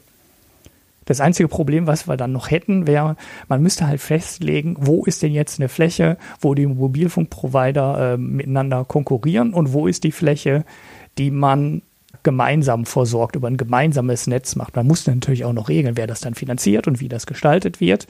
Aber erstmal bräuchte man, glaube ich, einfach nur die, äh, die Einigung darüber, dass man in der Fläche so eine Infrastruktur aufbauen kann. Und naja, gut, wir hatten jetzt 2G, wir hatten 3G, 4G. Und man muss eigentlich nur die Geschichte zurückgucken und sehen, wo sind die Flächen, die bisher nie versorgt wurden. Die kennt man ja heute teilweise noch, aber man kennt auch so die Ausbaufortschritte. Nach wie vielen Jahren 3G war UMTS dann wie weit ausgebaut? Nach äh, wie viel, äh, nach x Jahren, wie weit war dann LTE ausgebaut? Und dann wissen wir in diesem Rückblick eigentlich sehr gut, welche Flächen die Mobilfunkprovider von alleine versorgen, weil da genügend Bevölkerungsdichte vorhanden ist und welche Flächen nicht versorgt werden. Und dann muss man die halt trennen und dann sagt man so, das sind die Flächen, die wurden in der Vergangenheit und teilweise heute noch nicht schnell genug mit Mobilfunk und Internet versorgt. Und da gehen wir dann hin und denken uns was anderes aus. Und dann ist das Problem, glaube ich, weg, weil es dann auch nicht komplett unwirtschaftlich wird. Komplett unwirtschaftlich würde es halt werden, äh, wenn alle wieder ihr eigenes Netz aufbauen müssen und miteinander konkurrieren, weil das ist halt Infrastruktur und da ist das mit der Konkurrenz immer sehr, sehr, sehr diffizil. Deshalb sind ja so die ganzen anderen Sachen, die ich vorhin genannt habe, am Anfang staatlich gebaut worden. Es werden halt nicht zwei Wasseranbieter miteinander in Konkurrenz treten und beide ein eigenes Wasserrohr hinlegen. Das passiert halt nicht. Das ist halt sauteuer. Infrastruktur aufbauen und da musst du ähm, dafür sorgen, dass das nur einmal gemacht wird dann kannst du natürlich über bestimmte Mechanismen dafür sorgen, dass da vielleicht doch ein bisschen Konkurrenz in den Markt reinkommt. Aber es wird halt nicht passieren, dass Autobahnen parallel gebaut werden, nur damit zwei Autobahnanbieter in Konkurrenz treten oder zwei Telefonkabel parallel gelegt werden oder zwei Wasserrohre parallel gelegt werden. Das passiert halt nicht. Und genauso würde es, geht es halt mit dem Mobilfunkmast auch nicht. Ja, deshalb gemeinsame also, Nutzung in der Fläche, das ist das Einzige, was hilft. Ja, ich würde ja dafür plädieren, wenn ihr nächstes Mal auf dem Land seid bei euren Verwandten und euer links- oder rechtsradikaler Onkel seine Sprüche in euer Ohr brüllt beim Bier, beim gemeinsamen, dann stellt ihr euch einfach mal vor das Smartphone, das ihr gerade schaut und äh, mit dem ihr euch ablenkt, das würde dort kein Internet haben. Ja. ich glaube, das ist das überzeugendste Argument von allen. Mhm ersetze links und rechtsradikal durch die Mitte, wenn du links oder rechtsradikal bist. Ich, aber es gibt halt einfach ausreichend auch persönliche Gründe, warum man möchte, dass dort Internet ist. Mhm. Ja, also äh, ich, ich weiß ja, ich denke mir halt bei der ganzen Geschichte, am Ende ist es doch so, wenn das, wenn sich das alles nicht finanzieren würde, dann würden die doch viel weniger Geld für diese Lizenzen bieten. Mhm. Eigentlich müsste der Staat sagen, alle gehören versorgt, 100 Prozent, baff. So, und dann kriegt der Staat vielleicht halt nicht äh, 5 Milliarden, sondern nur eine Milliarde und damit ist es dann finanziert. Mhm. so, und weil der Staat aber die Milliarden haben will, sagt er halt, ach ja, vielleicht 98 Prozent ist ja auch okay. Naja. Und damit fängt halt das Unglück an. Genau, weil 98 Prozent der Bevölkerung sind halt äh, nicht an. Also ich glaube 99 Prozent der Bevölkerung, ich wollte das immer noch mal raussuchen. Ich habe einen Tweet dazu mal abgespeichert, aber der ist wohl zu alt, dass ich beim Rückscrollen äh, nicht wiedergefunden habe. Diese 99 Prozent der Bevölkerung sind 90 Prozent der Fläche und ich glaube 98 Prozent, dann bist du schon irgendwo so bei 80. Ne? Also da widersprechen sich die Zahlen auch massiv was das genau bedeutet, aber wenn du auf zwei Prozent der Bevölkerung verzichtest, bist du halt schnell im Bereich von 15, 20 oder 25 Prozent der Fläche, die da nicht versorgt ist. Und das ist halt massig. Ne? Das ist halt wirklich, da sind halt wirklich riesige Flächen, die dann nicht versorgt würden. Und ja, wie gesagt, gemeinsame Nutzung ist, glaube ich, äh, der, der große Ausweg. Und man kann in andere Länder schauen, die es gemacht haben. Die, die sind viel, viel größer. Also ne, Schweden, Schweden, Schweden, immer das gleiche Beispiel. Aber die haben es halt hinbekommen. Und da gibt es halt die gemeinsame Nutzung des Mobilfunknetzes und da geht es halt auch wirklich weit in die Fläche. Du hast auch Regionen, die nicht versorgt sind, aber in Schweden ist es auch schon eine Herausforderung, ähm, alle größeren Straßen mit Mobilfunk zu versorgen. Und ja, die haben halt auch fürs Glasfasernetz eine vernünftige Lösung und bieten halt jedem an, sich an die Glasfaserkabel zu hängen. Das ist eine Geschichte, die man in dem Rahmen, wenn wir Politiker hätten, mit dem vernünftig, ja, mit einem technischen Verständnis und auch ein bisschen Vision, was das angeht, könnte man das natürlich direkt miteinander koppeln ne? und dann sagen, wenn ihr da einen Mobilfunkmast hinlegt, da muss der Mobilfunkmast ja auch ans Glasfasernetz angeschlossen werden, weil ne, was anderes geht, glaube ich, gar nicht mehr. Ich weiß nicht, ob du das mit einer Richtfunkstrecke noch abgefackelt kriegst, das wäre mal interessant zu wissen. Vielleicht haben wir ja einen Hörer, der die technischen Hintergründe hat, aber zumindest, wenn du jetzt nicht total abseits bist, dann legst du halt ein Glasfaserkabel auch zum Mobilfunknetz, äh, zum Mobilfunkmast. Weil der muss auch sehr, sehr viel Daten halt übertragen, weil der soll halt schnell das Internet in der Fläche bringen und dann kannst du eigentlich mit nichts anderem außer einer Glasfaserleitung die Daten dann da rauskriegen. Und dann hättest du auch ein Glasfasernetz, was echt in entfernte Regionen führt. Und in Schweden ist das so, dass sich da jeder nach ähm, genau äh, spezifizierten technischen ähm, Rahmenbedingungen an dieses Glasfasernetz hängen kann. Weil Glasfaser hat halt den ganz großen Vorteil, äh, das ist halt beliebig. Du kannst dich halt einfach dranhängen, das Glasfaser, das, die Faser aufspalten und dann hast du zwei Signale. Klar, dann musst du zwischendurch irgendwann wieder einen Verstärker einbauen, das Signal wieder auf und so weiter. Aber das geht alles. Und wenn irgendwo bei dir in der Nähe an der Bundesstraße oder der Landesstraße vorbei ein Glasfaserkabel geht, dann kannst du dich halt in Schweden da dranhängen und sagen, äh, ich möchte äh, mich da dranhängen und dann sagen die dir, ja, musst du die, dieses Gerät holen, da halt einen Schrank draufstellen, damit es alles wetter, äh, wetterdicht aus dem Boden geholt wird und äh, wieder äh, weitergeleitet wird. Und dann kannst du ab der Stelle dein Glasfasersignal haben und dann hängst du ans Internet. Da, da sagt der Staat auch, nee, da, den letzten Kilometer in deine Siedlung, den legen wir dir nicht mehr. Aber jeder kann sich da dranhängen und dann kannst du halt mit dem Bagger hingehen, den Graben schaufeln und dich da dranhängen. Und das sind halt Geschichten, wie man ein Land mit Infrastruktur versorgen kann, indem man da nicht mal sagt, ah, das Kabel gehört aber jetzt der Telekom und dieses Kabel gehört Vodafone und da darf jetzt aber auch keiner dran gehen, weil das ist dann der Besitz der Telekom und Vodafone, sondern das kann man irgendwie auch dann anders regeln und gemeinschaftlich nutzen. Und in der Fläche haben wir halt keine andere Chance, als es gemeinschaftlich zu nutzen und, um jetzt zurückzukommen auf den Thomas, das auch irgendwie gemeinschaftlich zu finanzieren. Das war bei Wasser und Strom und so anderen Sachen halt nicht anders. Wir haben auf dem Land auch überall Straßen, wo am Tag äh, sieben Autos drüber fahren. Während in ein, einigen Städten die Straßen verfallen, weil da jeden Tag 10.000 Autos drüber fahren. Aber das ist nun mal so. Wir wollen wir manchmal ja auch von Stadt A nach Stadt B und wollen dann trotzdem dazwischen eine Straße haben, ähm, auch wenn da nicht so viele Leute herfahren wie in den Ballungsregionen. Das ist halt bei so Sachen immer eine Mischkalkulation. Ja, gut. Und jetzt kommen wir zu dem Thema, von dem wir beide keine Ahnung haben. ja, aber das müssen wir mal, das ist aber ein guter Nachklapp, genau. Ja, nicht etwa, weil wir keine Ahnung haben, sondern weil wir schlichtweg nicht in der Lage waren, weitere Infos rauszubekommen. Und zwar, wir hatten das mal besprochen im Zuge der Iran-Sanktionen, die da so drohten und seit gestern, vorgestern, ich glaube am 4.11. sind sie in Kraft getreten, ne? Oder 5.11.? Ja, ich weiß es nicht. Müssen wir mal die Poster von Donald Trump dazu betrachten. äh, 5.11. Ja. Die, die, hast du die Antwort darauf gesehen? Kurze. Hast du die ja, ja, da, ja, das war wie die wie die Dreijährigen. Ja, ja, ja. Das, ne? Da so. denkst du, so wird so wird demnächst der dritte Weltkrieg irgendwann ausgelöst ja, über Twitter genau. mit äh, so äh, nachgemachten Filmplakaten. Ja, es ist, es ist so tragisch. Jedenfalls äh, war eine, einer der großen Fragezeichen, oder einer der großen Fragezeichen bei den Sanktionen war, die USA wollen, dass SWIFT ja, den Iran rausschmeißt. SWIFT, das ist ähm, das große System, das die Banken miteinander verbindet. Ja, also über SWIFT werden, also SWIFT ist ein Übermittlungsdienst, bei dem eine Bank der anderen signalisieren kann, ihr Geld kommt und die Bank dann weiß, oh, Geld kommt. Es wird aber nicht über SWIFT abgewickelt, diese Geldsendung. Es gibt auch Informationen, die über SWIFT gesendet werden. Das aber nur am Rande. Also ähm, es ist sehr wichtig für die äh, Weltwirtschaft, weil quasi über SWIFT, ich glaube 11.000 Banken hängen da dran, oder 11.000 Finanzinstitute aus über 200 Ländern weltweit.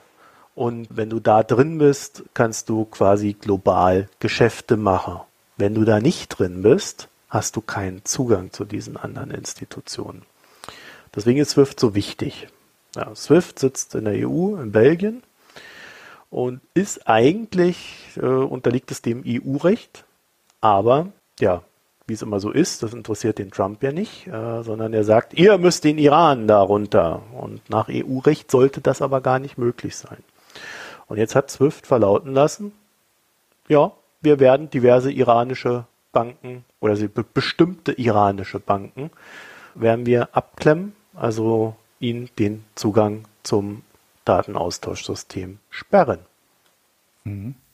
Jetzt muss man vielleicht noch mal kurz ähm, noch, noch kurz was einschieben. SWIFT ist auch ähm, eine private Gesellschaft, ne? Also das gehört jetzt nicht irgendwie der EU, sondern das ist halt quasi ein privater Anbieter, der zufällig seinen Sitz in der EU hat. Ne? Also auch die EU hat ja eigentlich da keinen, äh, ja, es ist halt eine Firma, die hier sitzt.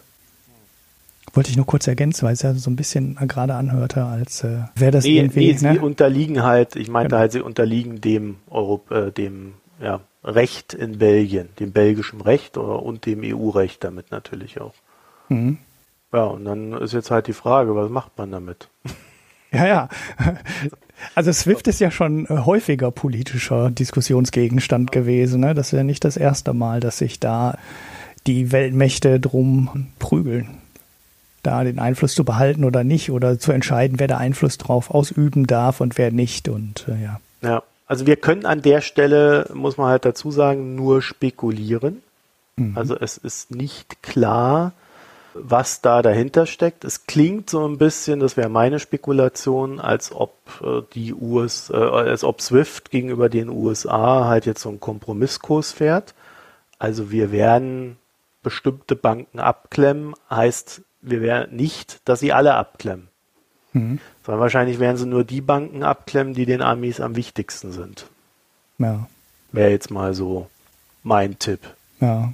Ja, und deshalb wissen wir auch nichts über das Volumen. Ne? Also es weiß keiner, wie viel des ähm, internationalen Zahlungsverkehrs des, äh, beim, im Iran jetzt abgeklemmt wird. Ne? Ob das jetzt 27 kleine Banken sind oder 10 große, ne, also 10 Prozent betrifft oder 90 Prozent betrifft oder vielleicht sogar noch viel mehr, weiß man halt nicht. Wir haben ein bisschen gewühlt, aber bis auf äh, so ganz oberflächliche Nachricht, egal ob Financial Times oder äh, Reuters oder wer auch immer, haben wir nichts weiter dazu gefunden, wie umfassend das jetzt ist und wie viel der Iran-Sanktionen, die Trump gerne hätte, jetzt am Ende dann ähm, umgesetzt wird. Jetzt fragt man sich natürlich auch, was das im Nachklapp zu dem Thema hatte, was wir immer hier besprochen haben, ne? was äh, diese Umgehungs-Proxy-Geschichte der EU da angeht. Ähm, ich suche die Folge nochmal raus, in der wir das da besprochen haben, weil die EU hatte ja eigentlich geplant, die äh, US-Sanktionen US zu umgehen Jetzt weiß ich nicht, äh, inwieweit das jetzt mit dieser SWIFT-Geschichte vielleicht auch schon wieder ähm, hinfällig ist, weil wenn du keinen Zahlungsverkehr mehr machen kannst mit, mit dem Iran, dann brauchst du dem auch nichts mehr zu verkaufen. Ich habe jetzt, wie gesagt, keine Ahnung. Die Nachricht ist eigentlich schon äh, von gestern, aber ähm, Details waren irgendwie nicht zu finden. Müssen wir, ähm, wenn ihr da irgendwie Links zu findet, liebe Hörerinnen und Hörer, dann wären wir daran interessiert, weil das ja auch vielleicht diese ganze ähm, Umgehungsproxy-Geschichte der EU am Ende total aushebelt. Ja, vielleicht entscheiden sich jetzt äh, Russland und China auch wieder äh, selber einen äh, internationalen Zahlungsabwickler zu installieren, weil SWIFT ja doch nicht so unparteiisch ist, wie sie sich gerne geben. Weil sie ziehen ja jetzt doch irgendwie bei den US-Sanktionen gegenüber dem Iran wieder mit was sie eigentlich eher am Anfang zumindest nicht wollten. Mal schauen. Ja, es ist höchst sonderbar, das Ganze. Aber äh, sie machen es natürlich insofern clever, als dass es schlichtweg keine Informationen dazu gibt. Wenn es keine Informationen gibt, stochern erstmal wieder alle im Dunkeln, ehe sie dann Näheres wissen. Und sicherlich wird das irgendwann dann mal wieder rauskommen, wie es denn nun ist, aber ja, so ein bisschen, bisschen pikiert, komisch, kann man da schon mal drauf gucken gerade. Und du hast natürlich recht, es wird dieses Begehren, was ja auch in der EU da ist, was auch bei China da ist und was auch bei Russland da ist, also in der EU natürlich noch nicht vollumfassend, aber immer mehr, weil man merkt, okay, äh, gerade unter so einem Typen wie Trump haben es besonders schwer, eigenes Zahlungssystem aufzubauen, beziehungsweise es ist ja in dem Fall kein Zahlungssystem, das ist ja immer das, was verwechselt wird, sondern es ist ja nur erstmal ein Informationssystem. Mhm. Ja, also sowas ist jetzt auch nicht schwer aufzubauen. Mhm. Also zumindest technisch nicht. Ja. Äh, die Frage ist, will man das haben? Nämlich eigentlich nicht, weil es die Margen der Banken schwächen wird. Weil ein Zahlungssystem zu haben, halt einfach besser skaliert. Also eins sage ich selber schon. Ein so ein Informationssystem zu haben, skaliert einfach besser, als wenn du da die Kompatibilität zu äh, mehreren herstellen musst. Mhm. Und äh, vor allen Dingen muss ja auch immer sichergestellt sein, dass da keine Geldwäsche und so weiter stattfindet. Abgesehen davon, dass es ja ohnehin scheinbar nicht sehr gut funktioniert, äh, könnte ich mir vorstellen, dass ein von Russland geführtes Informationssystem da in der Hinsicht, glaube ich, jetzt nicht so ganz vertrauenswürdig ist. Ja, ja. ja aber da gut, natürlich dann, dann die China und Russland und Iran, dann ist das auch. dann haben die ihr Schurken, Schurken-Swift. ja, so würde Trump das nennen. Ne? Schurkenstaaten-Swift. Ja. ja. Also es ist schon so ein bisschen sonderbar, ja, wie, wie, wie das gerade läuft. Ich glaube, Swift versucht halt alle zu bedienen, ja, also alle Bedenken aufzunehmen und irgendwie so eine Mitte zu finden. Es könnte dann halt nur genau das Gegenteil passieren, dass sie damit alle verärgern. Also, mhm. das hätte ich gern mal gesehen, wie Donald Trump äh, Swift äh, blockiert hätte für US-Banken, weil sie seinen Sanktionsforderungen da nicht nachkommen. Äh, weil damit hätte er seine eigenen Banken aus dem Finanzsystem rausgekickt. Ja, ja. Da hätte, da hätte am Ende auch keine Möglichkeit gehabt. Also da, da gibt's halt keine Möglichkeit. Die machen das. Und ja, was willst du, wie willst du dagegen vorgehen? Du ne, komplett, du kannst dich nur komplett abhängen, aber ohne Alternative geht's halt nicht. Ja. Also wenn da noch irgendwas nachkommt, äh, wir hoffen da auf weitere Informationen. Wenn ihr was habt, gerne an uns. Äh, wir haben allerdings keine vertrauenswürdigen Seiten gefunden, die relevante Informationen dazu anbieten können. Hm. Ja, es gibt natürlich viele ne? meinungsgetriebenen Seiten äh, mit entsprechenden Interessen dahinter. Äh, aber auch da ist die Informationslage eher schwach. Mhm. So, und, und äh, wie ist das jetzt so gesellschaftsteilmäßig? Hast du denn Picks? Ich hätte, ähm, ich hätte mehrere. Soll ich den FT-Pick machen, den ich letzte Mal schon gemacht habe? Ja, doch. Das ist ein kleiner Artikel, den kann man mal eben picken. Also sonst hätte ich wieder nur Podcast. Mal eben. Ja, es geht ähm, um den Brexit. Und ein kleiner Artikel von Tim Harford, der wohl auch, also zumindest ich kann ihn dir mal lesen, er scheint nicht hinter der Paywall versteckt zu sein. Ich bin eigentlich mal ein ganz guter Test, weil ich komme irgendwie so durch so gut wie keine Paywall. Und äh, der vergleicht den Brexit mit Großprojekten und versucht, die Erfolge oder der, das Scheitern von Großprojekten an so bestimmten Parametern festzumachen. Ne? Also zum Beispiel, wie gut hat man sich auf dieses Projekt vorbereitet? Wie realistisch ist man an dieses Projekt rangegangen? Weil das sind dann halt immer Sachen, die entscheiden, ob das Projekt dann erfolgreich fertig wird oder ob das nicht erfolgreich fertig wird. Und ja, dann versucht er diese Faktoren oder diese Einflussfaktoren und Parameter auf den Brexit anzuwenden. Und ich fasse es jetzt mal ganz kurz zusammen. Der Artikel, den kann man eigentlich schön lesen, er ist ja nicht wirklich nicht lang. Ist der Brexit in, der, in den Grundparametern dazu äh, ja ähm, verdammt komplett vor die Wand zu fahren? Weil eigentlich hat man fast alles, was man beim Großprojekt machen muss, damit es erfolgreich wird, beim Brexit weder in den Voraussetzungen noch im Management des Projektes dann. So, das ist dann, das war dann mein Pick. What the Sydney Opera House can teach, up, can teach us about Brexit. Das ist halt so ein Megaprojekt, was äh, nicht wirklich, äh, ja, äh, wo es halt auch so diverse Probleme gab, so Elbphilharmonie-mäßige Probleme. Ne? Also wurde mal irgendwann fertig und ist toll, aber das Projekt an sich war jetzt nicht wirklich so ein Vorzeige, so eine Vorzeigenummer. Ja, aber ist ja schön, wenn es mal fertig wird und toll ist. Ne? Es gibt ja, ja Projekte, die werden gar nicht mehr fertig. Genau, das ist jetzt halt so die Frage, ob das Brexit mal so ein Ding wird, was dann am Ende toll ist. Ich befürchte leider eher nicht. Hm, das stimmt natürlich auch. Es, ist, ja. es mehren sich die Stimmen in, äh, im UK, die feststellen, dass äh, das UK dann doch nicht mehr so groß ist in der Welt. Naja, ich habe auch einen kleinen Tipp. Äh, ich, ich lese das immer so, das klingt jetzt vielleicht komisch, wenn ich mich so ein bisschen entspannen will nebenher, weil sich das so, so, so weglesen äh, lässt und äh, aus heutiger Perspektive greifst du dir auch ständig an den Kopf. Nennt sich Geliebter Führer. Briefe der Deutschen an Adolf Hitler. Ach du meine Güte, ja. ich, ich meine, ich, ich, kann den Scheiß schon gar nicht mehr wiedergeben. Also was da alles drin steht. Wahrscheinlich kriegen die bei der AfD äh, ähnliche Briefe. Aber ich, ich kann, ich habe hier so, so ein Gedicht äh, gerade vor mir. Ich kann das ja mal, um euch so die Stimmung in dem Buch wiederzugeben. so, er hat nämlich die Lieselotte Y aus Dresden hat geschrieben. Adolf Hitler, Ausrufezeichen. Du bist die Kraft, die mich vom Boden hebt, wenn ich versag. Du bist der Glaube, der in mir auch lebt, wenn ich verzag. Du bist der Wille, der empor mich reißt, wenn ich verwirrt. Du bist die Hoffnung, die mir Wege weist, wenn ich geirrt. Okay, die ja, Leute waren früher auf jeden Fall öfter in der Kirche. das war ein Geburtstagsgedicht an Adolf Hitler. Und dieses Buch ist voll von solchem Scheiß, also von äh, Kindern, die da schreiben, bis zu so ganz überzeugten Männern, die dann so äh, ihr, ihr äh, der geliebter Führer melde fünftes Kind geboren.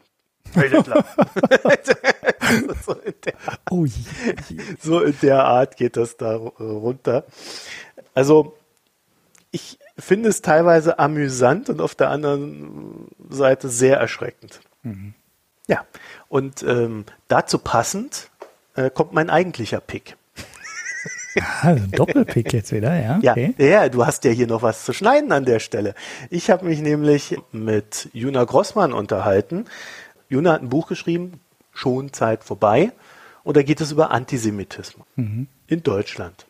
Also nicht so Pollack-mäßig Antisemitismus, wo man sich dann so streiten kann, ob es denn einer ist und wo so ein prominentes Name-Dropping erfolgt, um was zu verkaufen, sondern äh, ja, so richtig. Und darüber habe ich mit ihr dann auch gesprochen. Das ist mir etwas zugegebenerweise etwas lang geraten, aber ähm, ich kenne Juna und das ist dann halt so ein vielleicht auch ein persönlicherer Einblick für euch. Und deswegen wird das jetzt hier reingeschnitten vom lieben Ulrich. Mhm. Danke, Ulrich.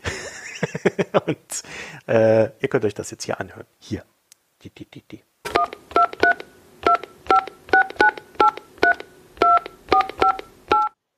Juna Grossmann. Hallo. Hallo, ich grüße dich.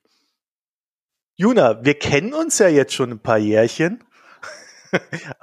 Aber als ich dein Buch gelesen habe, habe ich gedacht, das ist so in der Intensität wusste ich das jetzt aber auch alles noch nicht. Aber ähm, fangen wir doch mal vielleicht woanders an. Also beziehungsweise fangen wir so an. Du hast ein Buch geschrieben, das nennt sich Schonzeit. Ja, Schonzeit vorbei für die Jugend. Nur. Das ist oder, schon, nee, das ist schon ein doppeldeutiger Begriff. Also ich hoffe, dass das so verstanden wird. Also für, für alle. Also es, es herrscht ja so eine irrsinnige Meinung, ähm, dass, dass die Juden irgend so eine Schonzeit hatten und dass man Sachen nicht mehr sagen durfte. Ähm, ja, das gibt es völliger Blödsinn, aber trotzdem eben das und gleichzeitig aber auch so ein, naja, ich habe schon den Eindruck, man hat eben auch viel nicht gesagt, weil warum und wozu und das bringt ja eh nichts und ich finde das auch nicht unbedingt ein Weg, dass sich Dinge ändern. Und so. Und deshalb, also der Titel, muss ich ganz ehrlich sagen, war eigentlich so völlig spontan in einem wie kann man es denn nennen? Und ähm, der ist dann geblieben. So. Ja, das ist ja gerne mal so, ne? Ich, ich nehme jetzt das mal, findet sich später noch was anderes. So sind, glaube ich, die Mikroökonomen zustande gekommen. Und dann haben wir festgestellt, öh, nein, keine nein. Gute Also ich bin, glaube ich, jetzt, ich glaube echt doch, der Titel der, ja, doch. Hm. Was hätte man sonst nehmen sollen? Ja. Also. So, jetzt, jetzt ja. habe ich, jetzt habe ich ja noch eine Frage, bevor wir, bevor wir zum Buch kommen. Das ist so ein, tatsächlich so ein deutsches Ding, das, das mhm. thematisierst du ja auch. Darf man überhaupt ja, Jude sagen? Ist das nicht ja, schon eine Beleidigung oder ist das? Nee, natürlich. Also wir hatten das tatsächlich neulich ja. in der Lesung. Da habe ich dann auch gesagt, sagen Sie ruhig. Also da merkte ich, wie jemand so, herumeierte und nach einem Begriff suchte. Und ich habe dann gesagt, sagen Sie doch, Jude, das, das sind Juden. Meine Güte, das ist nichts Schlimmes. Ähm, das ist tatsächlich eines der Sachen, wo man sich innerjüdisch auch ein bisschen lustig drüber macht, über die sehr kreativen Umschreibungsversuche von einer Sache, die einfach nur mal so heißt, wie, wie sie ist. Also Jude ist kein Schimpfwort, auch wenn sie, äh, wenn das benutzt wird als Schimpfwort. Aber es ist es nicht der ist ja sehr selbstreflektiv, wenn man da so zögert. Das ja, aber ich frage mich, warum. Weil man ja Woher vermutet, kommt dass es ein Schimpfwort ist. Und ich glaube schon, dass das natürlich eine geschichtliche Sache ja. ist. Ne? Das ist, aber man muss. Ja, eben. Also meine, meine Vorfahren haben ja. da wahrscheinlich, äh, was weiß ich, ja, was draus gemacht. Eben, eben. Aber es ist das, was so genau es wissen, ist. Ne? Also wirklich keine Scheu haben und das lieber so sagen und nicht irgendwelche merkwürdigen, andere Konstruktionen passen ja nicht. Also wenn ich höre, Mitbürger jüdischen Glaubens, ja, es gibt genügend Juden, die überhaupt nicht glauben. Also das ist, ne, oder äh, Mitbürger, ja, oder jüdische Familie. Ja, was ist eine jüdische Familie? Also, und, also, ja, lieber einfach sagen, wie es ist. Der macht. Also, ja. Gilt, gilt ja für alles, ne? Also, und da sind wir eigentlich auch schon äh, mehr oder weniger mhm. im Thema drin, ne? weil dein Buch beschäftigt sich ja äh, eigentlich durchgängig damit, äh, wie ja dein Jude sein, dein Glaube in Deutschland äh, dann mhm. auf dich umgelegt wird, wie du behandelt wirst, wenn Leute feststellen, oh. Die ist nicht Bio-Deutsch, ja. Oh. Ist sie doch, aber nicht ganz so, ja. Ja. ja, eben, ne? Also ja. du kommst ja aus der DDR, deswegen bist du nee, auch nicht so ganz bio Ich bin eine Lücke tatsächlich. Es fällt mir gerade immer mehr auf. Es gibt immer nur so, so die, die, die klassisch äh, westdeutsch-jüdischen, deutsch-jüdischen Weg und dann gibt's die Kontingentflüchtlingsweg, aber die paar DDR-Juden, wir sind irgendwie eine Lücke. aber ist auch schön. Nee, ich glaube so. so. am Ende irgendwie 400 in den, in den Gemeinden. Aber da, zu denen gehöre ich auch nicht. Also, es waren nee. Ja. 400? Glaube, also so drei bis 400. Das muss man sich mal vorstellen, ja, bei 16 ja. Millionen Menschen, 400 Juden. Ja gut, da kann es dann ja auch nicht viel geben. Also du bist ziemlich einzigartig. Nee, ich kenne noch eine. Die wohnt aber jetzt in Israel. Ja. ja. ja, so halt. Abgehauen, ne? Ist das die Freundin äh, aus deinem Buch, die dann äh, aufgrund nee, der die Repressalien? Taucht nicht, die taucht, glaube ich, im Buch nicht auf. Nee. Ach so. Ah. Okay, aber kommen wir mal äh, zurück zur Gegenwart. Ich glaube, eine, eine, eine Geschichte hat mich äh, ganz enorm, ja, ich will nicht sagen getriggert, aber die hat mich äh, enorm berührt. Und zwar, als du mhm. Studentin warst und dann äh, da mit deinen Mitstudentinnen irgendwie mal ein paar ja. äh, übers Wochenende wegfahren wolltest. Was ist denn da passiert? Also du bist da ja. in Urlaub gefahren? Oder ja, ja, wir sind, also wir wollten ein langes Wochenende fahren, waren gerade so Prüfungen vorbei oder während der Prüfung, weiß ich schon gar nicht mehr. Ende Semester, es war äh, Winter, es war dunkel und ich bin mit meiner Freundin, die wusste, dass ich jüdisch bin. Wir sind schon vorher vorgefahren und die anderen hatten noch Sachen, kamen nach. Und äh, also muss man sagen, diese Freundin war sehr unterstützend. Also das war für also für mich völlig ja, normal auch irgendwie, wie normal sie damit umging. Sie hat einfach dann immer mal gefragt, was soll ich machen und wie ist denn das? Und sie hat eigentlich mehr auf mich aufgepasst, dass ich mich dran halte, als ich es selbst gemacht habe. Das war irgendwie schön. Und deshalb sind wir vorgefahren und äh, an die Ostsee, weil es Freitag war und im Winter wird es ja schnell dunkel. Und ähm, die anderen sind dann später nachgekommen und meine Freundin hatte eben tatsächlich auch noch drauf bestanden, regelrecht, äh, dass wir Schabbatkerzen haben zum Abendessen, weil das ja schön ist. Und das ist ja auch was Schönes. Also haben wir das alles gemacht und da kam es dann, als die anderen dazu kamen, die haben sich dann eben gewundert, warum wir jetzt ähm, ein Candlelight-Dinner haben. Und ähm, dann kam eben bei der Gelegenheit zur Sprache, dass ich Jüdin sei. Und eine Kommilitonin, ja, wie soll man die Reaktion nennen, ist ausgerastet und hat mich dann zusammengebrüllt, was es für eine menschenverachtende, vor allem frauenfeindliche Religion ist und ja, genau. Und das fand ich, das fand ja. ich so interessant daran, weil es war jetzt nicht irgendwie nee, nicht, Jugendsau ab in, ins Lager, sondern es ging auch ja, auf was ja. völlig anderes ab. Ne? So, deine Religion verachtet Menschen. Also grenzt aus. Ne? Das ist aber was, was man oft hört. Also das ist was, wo, dem ich auch noch begegnen kann. Ich sagte, wieso? Ähm, woher kommt es? Aber tatsächlich damals dieses äh, gerade auf Frauen verachten, das war damals für mich völlig neu, weil das ja auch nicht das war, was ich gelebt habe. Also sie schloss das daraus, dass sie eben mal vermutlich gesehen hat, dass Männer und Frauen in den, in den orthodoxen oder sehr traditionellen Synagogen getrennt sitzen und bestimmte Ämter eben auch nicht ausüben dürfen. Aber ja, sonst ist es halt habe ich Judentum auch im Traditionellen immer als gleichberechtigt empfunden. Natürlich gibt es da Ausnahmen, aber das sind Gott, Juden sind auch nur Menschen. Also und ähm, ja, das war der Frau aber irgendwie nicht so beizubringen, weil sie einen gar nicht zu Wort hat kommen lassen. Ja gut, es wird natürlich äh, auch im Judentum äh, natürlich. Konservative geben, natürlich. wahrscheinlich dann Orthodoxe genannt, also wie die, wie die orthodoxen Christen. Ja, ich habe auch schon bei in Kirchen getrennt gesessen, wo ich Gast war. Also das gibt's auch. Also, ja. Da gab's zumindest. Ja. ja. Aber, aber das dann natürlich also auf eine ganze Religion umzulegen, ja, war natürlich Kunst. wieder faszinierend.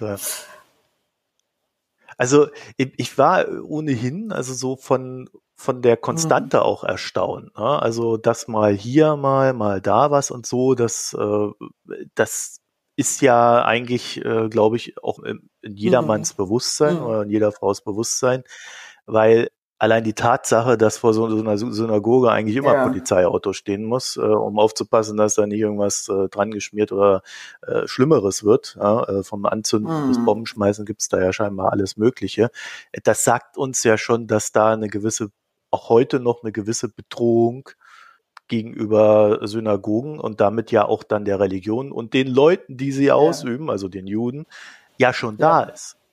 Ja, aber dass dass diese, diese Konstante auch dann in deinem Leben, äh, wo man eigentlich sagen kann, es, es gab eigentlich keinen Lebensabschnitt, in dem du nicht damit konfrontiert warst, außer als Kind vielleicht. Ja, genau, als Kind.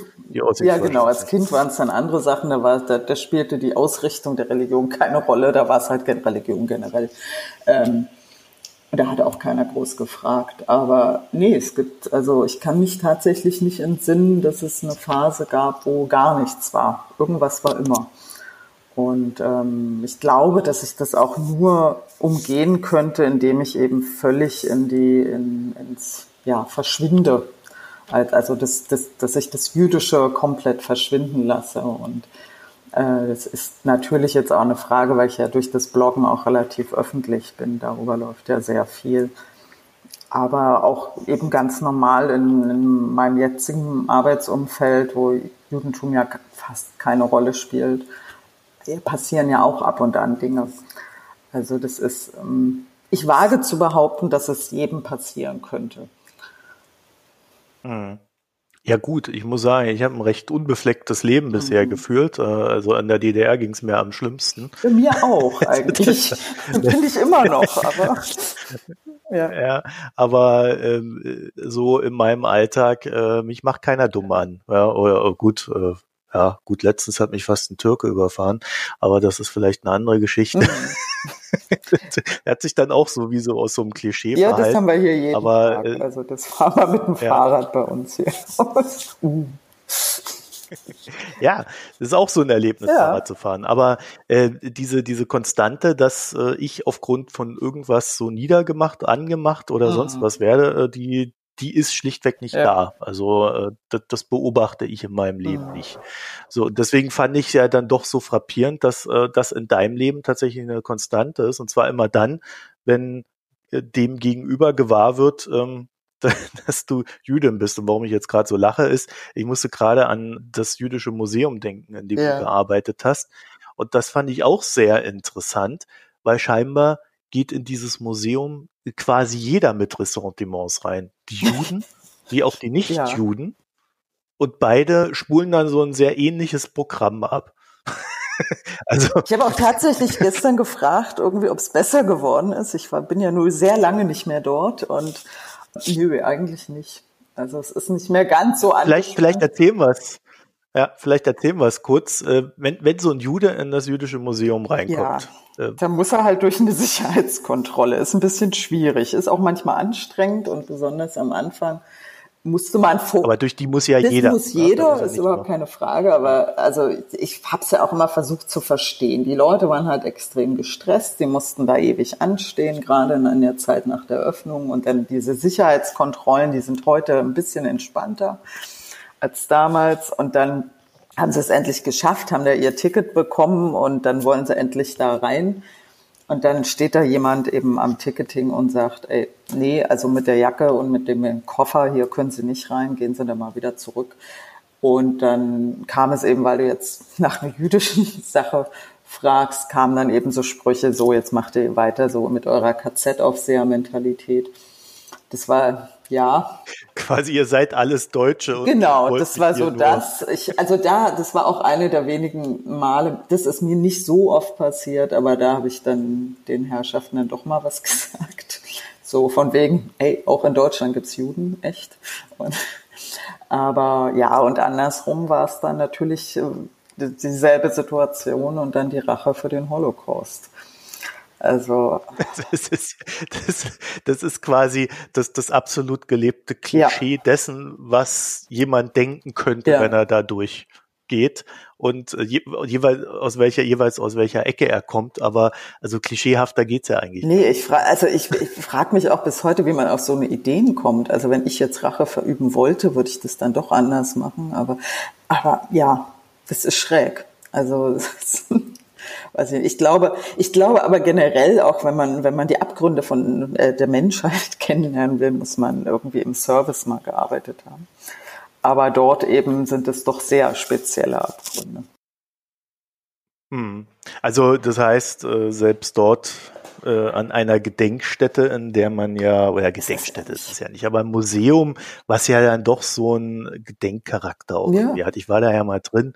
Das ist ja schon so, also es war jetzt nicht so meins, also ich fand es jetzt nicht so gut gemacht. Es gibt ja bald eine neue. Aber man hat ja schon, also ich hatte ja schon einen gewissen Respekt, mhm. als ich da so reingegangen bin, ja, und, und auch so eine gefühlte Demut. Mhm. Und gerade, also ich muss sagen, ich war mitten in der Woche drin, da war keine Sau, ja. Ich da warst du auch nicht zur Eröffnung.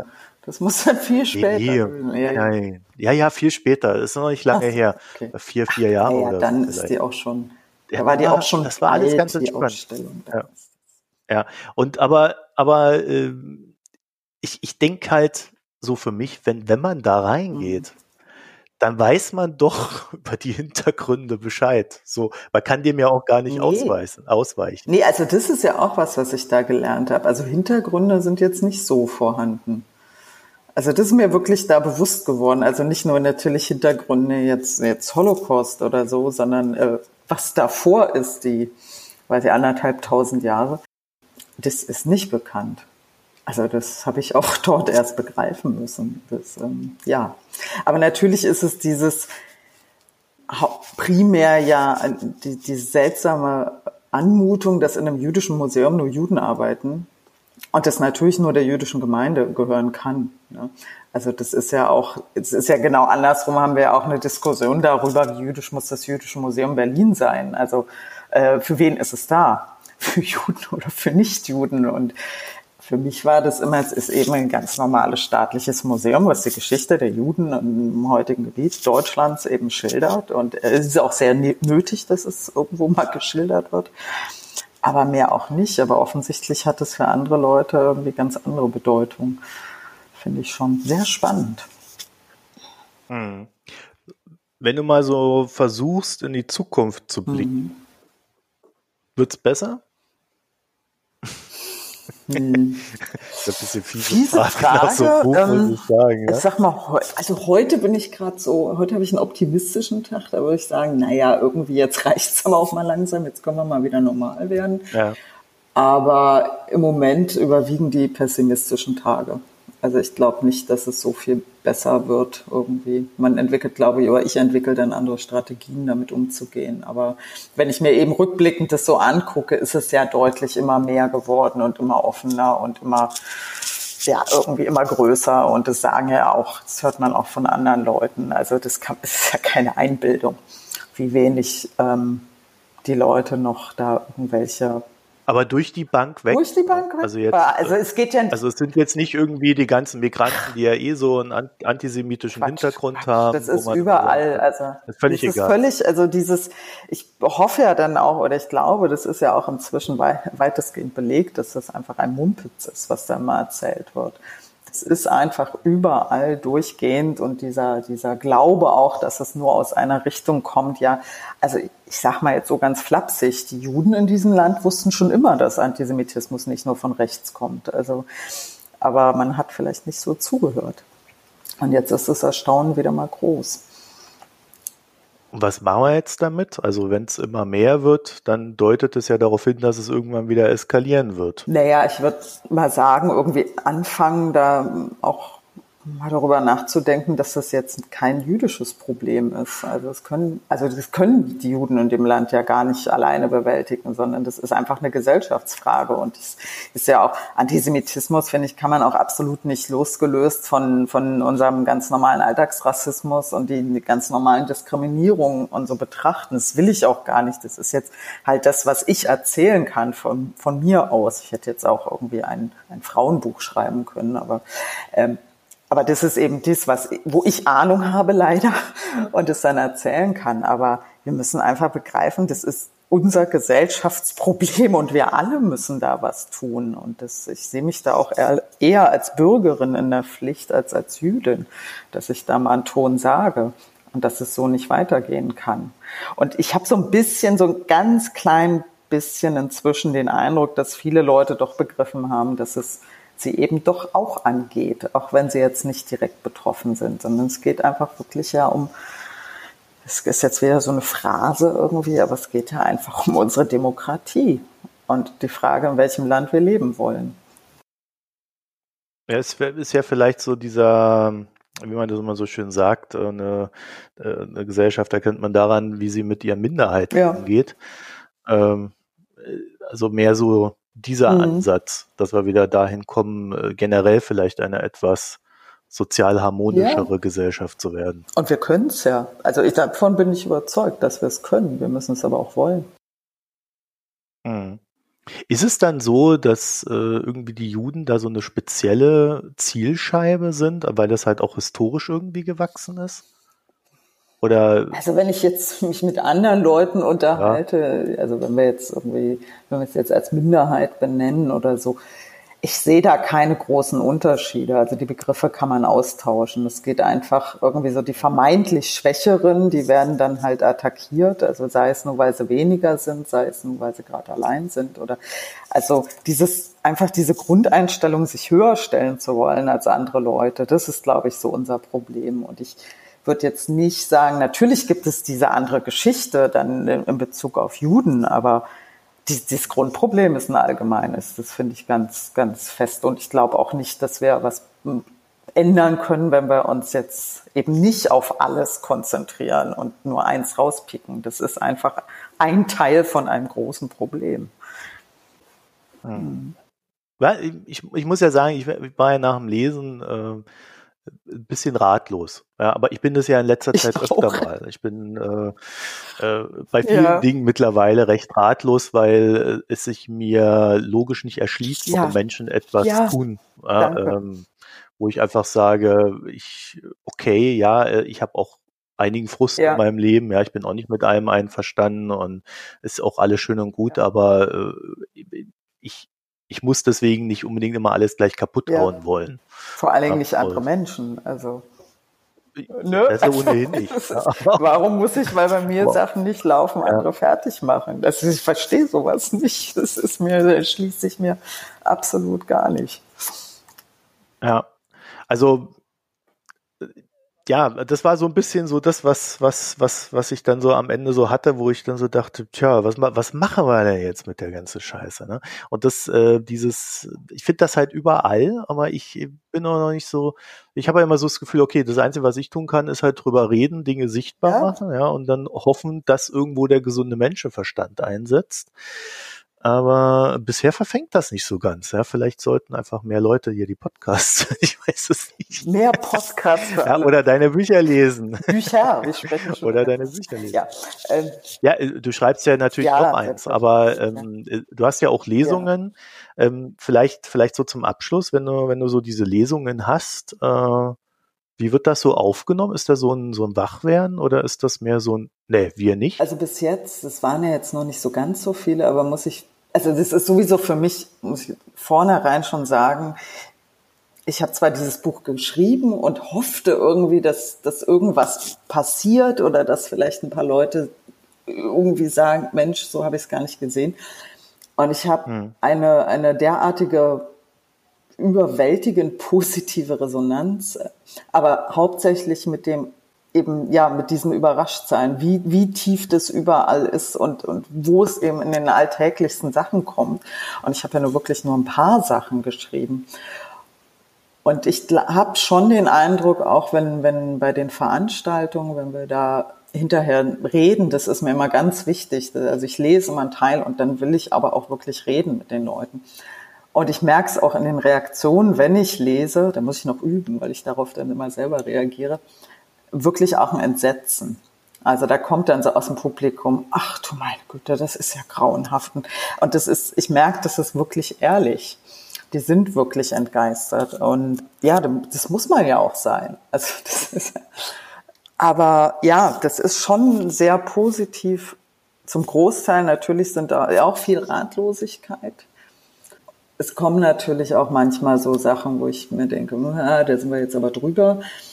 Eben diese, diese heißgeliebte Frage, ja, warum werden denn die Juden immer so gehasst? Ähm, dann sage ich dann immer, ja, da fragen Sie mal die Leute, die das tun. Ich kann das nicht verstehen, aber die werden, werden ja ihre Gründe irgendwie aufführen können. Ja, deswegen habe ich dich gerade ja. gefragt, ob es denn tatsächlich nur die Juden sind. Ja, ja. Ne? Weil ich ja äh, auch eher so die These vertrete, dass es äh, generell Minderheiten ja, sind. Ja, ist es auch. Und dann gibt es halt größere Aber die denken. Also das ist, glaube ich, dieses, also diese Frage ist eben, eben dann wirklich diese Kontinuität, dass die Leute das, sagen wir mal, positiv nicht verstehen können. Und man kann es natürlich historisch beantworten. Wenn ich Zeit habe, mache ich das dann auch und fange dann irgendwo an beim Pharao und immer wieder irgendeine Geschichte dazu.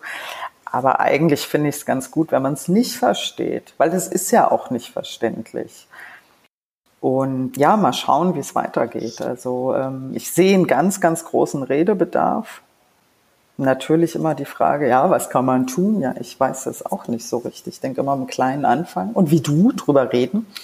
Ich sage immer widersprechen. Also wenn es im Familienkreis oder so irgendwelche blöden Sprüche kommen, dann doch mal ein Wort sagen. Wir hatten das gestern, ähm, hatte ich mich mit Freunden getroffen, erzählte auch ein Freund bei einer Party neulich kamen da plötzlich irgendwelche Verschwörungstheorien von Leuten, die er eigentlich kannte und äh, Freundeskreis und also er hat, er hat ein paar Sachen gesagt und hat dann aber irgendwann gesagt, ey, nee, ich muss hier gehen. Ich kann das nicht ausblenden. Ich kann mit so Leuten nicht hier sein. Also, und die eben auch erzählt haben, es wird immer schlimmer. Also, dass die Leute eben die, diese Grundeinstellung auch, was wir zum Beispiel in den Medien, also Fernsehen und Zeitungen steht, das ist ja alles falsch und deshalb muss man Alternativen haben und das, naja, was das für Alternativen sind, das wissen wir auch meistens ja, irgendwie versuchen die Leute wach zu rütteln. Ich weiß es auch nicht. Es ist irgendwie eine, weiß nicht, wenn so Verschwörungstheorien zur Mehrheitsmeinung werden, finde ich das alles irgendwie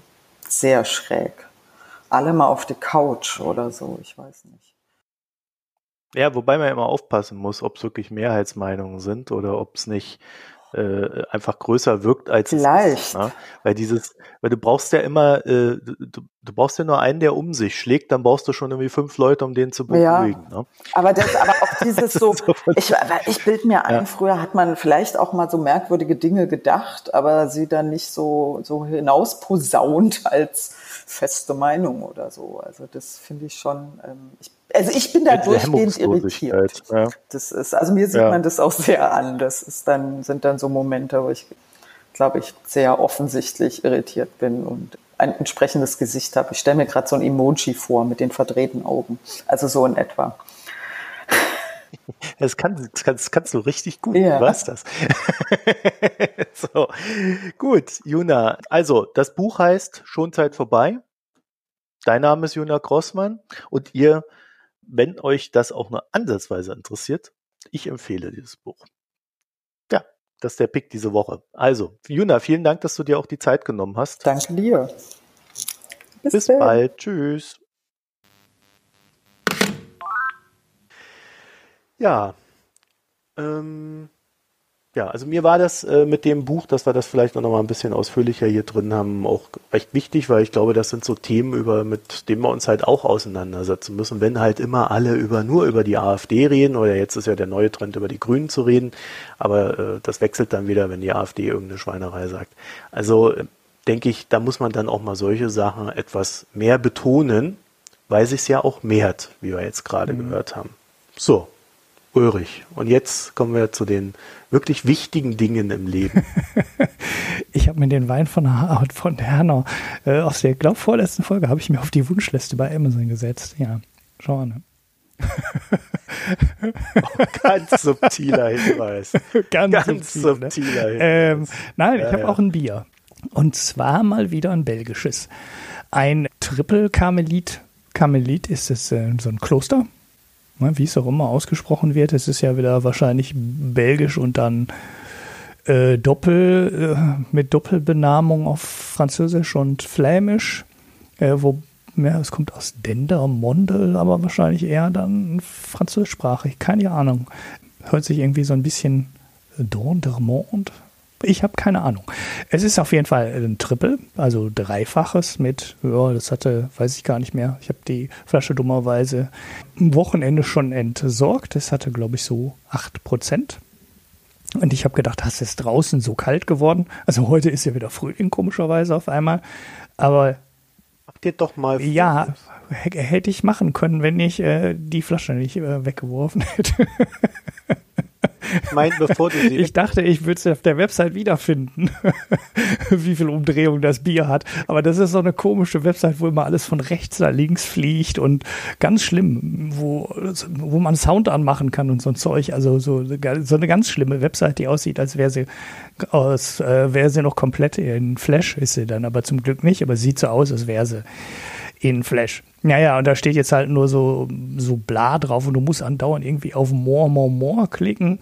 Das, was ich noch weiß, ist, ähm, es ist mit äh, drei Getreidesorten gebraut. Also da ist auch Hafer drin, neben der natürlich total gängigen Gerste und dem auch verbreiteten Weizen ist auch noch Hafer mit drin. Es ist ein helles. Ich dachte ja eigentlich, ja, Triple ist, äh, ja, ist ja dunkel. Triple Herbst und dann trinkst du mal wieder so ein kräftiges, dunkles, belgisches äh, Klosterbier. Es war dann aber hell, zu meiner Überraschung. Und ich fand es dann auch, wie ich die meisten hellen äh, Trippelbiere so finde, ja, okay, also eigentlich auch gut, aber ich war ein bisschen enttäuscht, weil ich hatte eigentlich was anderes erwartet. Ich glaube, ich muss mir noch mal eins davon holen und dann mit dem Wissen, jetzt kommt ein helles Trippel ins Glas, das nochmal trinken. Ich finde halt, helle, starke Biere müssen stark gehopft sein oder relativ stark gehopft sein, weil sie kommen halt nicht über, wie die dunklen Biere, über das Malzige. Und ja, das ist irgendwie, äh, finde ich, Triple und Dunkel ist, finde ich super. Kann ich fast alles von trinken. Habe ich noch nie so richtig schlecht getrunken. Das können die Belgier eigentlich durch die Bank weg. Kannst du da fast alles kaufen. Das gibt es halt in gut, sehr gut oder super gut. Aber bei den weißen, bei den hellen Bieren bin ich da jetzt so nicht unbedingt der Freund von. Klar, überdurchschnittliches Bier, aber ist halt nicht nach meinem Geschmack.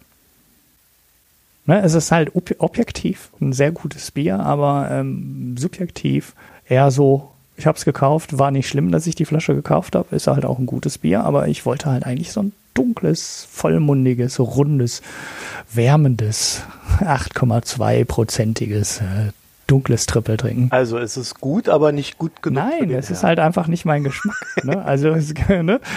so äh, ja, ich hatte halt äh, ja, ja, du bist ich jetzt halt so durch die Flasche geguckt und habe gedacht, das ist aber ziemlich hell und das war dann halt total hell. Du kannst halt in der dunklen Flasche oft nicht erkennen, ob ein helles Bier drin ist oder ein dunkles. Und das war dann halt ein helles. Naja, so ist es halt. Das ist auch relativ selten, ne? Also die, die hellen Triple sind nicht so gängig wie die dunklen. Also die meisten Triple, zumindest die man die hier bekommt, die man relativ einfach kaufen kann in Deutschland, das sind meistens dunkle Triples und äh, die hellen sind dann doch klar in der Minderheit. Ja, ich muss gestehen, ich ich komme nicht zum Saufen. keine Zeit zum Saufen. Ja, es war. Aber ich bin nächstes Wochenende in Frankreich, also vielleicht äh, habe ich dann Zeit. Ja, oder Weinnachfuhr. Ja, dann, äh, ja, dann weiß ich wieder nicht, was ich für Wein getrunken habe. Naja, naja. muss ein Foto von machen. Marco muss ein Foto von machen. naja, kaufst du ja, wenn du dann so unterwegs bist, kaufst du ja nicht, wird eine Flasche Wein für mich, sondern du nimmst ja nur ein kleines. Ja. ja. ja, nee, mal gucken. Ich bin ja auch nicht so der große Weinfreund. Deswegen mal gucken. Ich halte euch auf dem Laufenden. Vielleicht tut sich ja noch was. Okay, dann würde ich sagen, dann haben wir es für diese Woche geschafft. Oder hast du noch Anmerkungen? Hörerbeschimpfungen? Nein, nein, ich habe nur, äh, bin nur sehr zufrieden oder sehr froh, dass wir in letzter Zeit mehr Kommentare bekommen. Das ist gut. Du bist so einfach zufriedenzustellen. Ne? Mehr brauchst du gar nicht. Ja, also es ist ja gar nicht so, also was ja auf Twitter kannst du ja auch äh, Leuten folgen, aber du hast halt auch oft Idioten dabei. Und das hast du bei, bei den Kommentaren bei uns nicht. So dieses, diese Jetzt wird sich irgendjemand ganz viel Mühe geben, das zu widerlegen, ne? Besseren zu belehren. genau. Ich sehe es schon vor mir. Ja, ja, ja, ja, genau. Ist so wie mit dem äh, dümmsten anzunehmenden User, ne? Wenn du deine Software so idiotensicher gemacht hast, dass äh, jeder Idiot damit klarkommt, dann erfindet jemand einen besseren Idioten. ja. Ja, okay. Dann würde ich sagen, dann haben wir das für diese Woche alles äh, besprochen, was es zu besprechen gab. Wir werden dann mal gucken, wie das nächste Woche so ist, Ulrich. Da sprechen wir dann gleich anschließend noch drüber. Und äh, ansonsten, wenn euch das hier gefällt, empfiehlt uns weiter. Egal wo. Auf Twitter, Facebook, irgendwelchen Bewertungsplattformen für Post Podcasts, was auch immer, tut es. Und weil euch die Schamesröte ins Gesicht schießt, weil ihr wisst, ihr tut es nicht, könntet ihr auf unsere Internetseite gehen und eine Spende hinterlassen. Der klassische Ablasshandel. Ja, ganz einfach. Geld oder Bewertung. oder Kommentar, würde der Ulrich sagen. Ja, genau. Aber das ist mir schon wieder zu viel Verhandlung. Du antwortest ja auch fast nie auf die Kommentare. Oh, ich habe letzte Folge habe ich mindestens zweimal das geantwortet. Stimmt. Also ja, also das lasse ich mir nicht nachsagen ja. hier ja, ich bin halt mit anderen ja, Sachen beschäftigt. Ja, Sendung vorbereiten. Ja, ich kümmere mich um die Inhalte. ich halte die Leser bei Laune, äh, die Hörer und Kommentatorinnen bei Laune. in dem Fall dann die Leser. Mhm. Ne? Okay, also dann bis nächste Woche. Ich wünsche euch eine schöne Zeit. Bis dann. Ciao.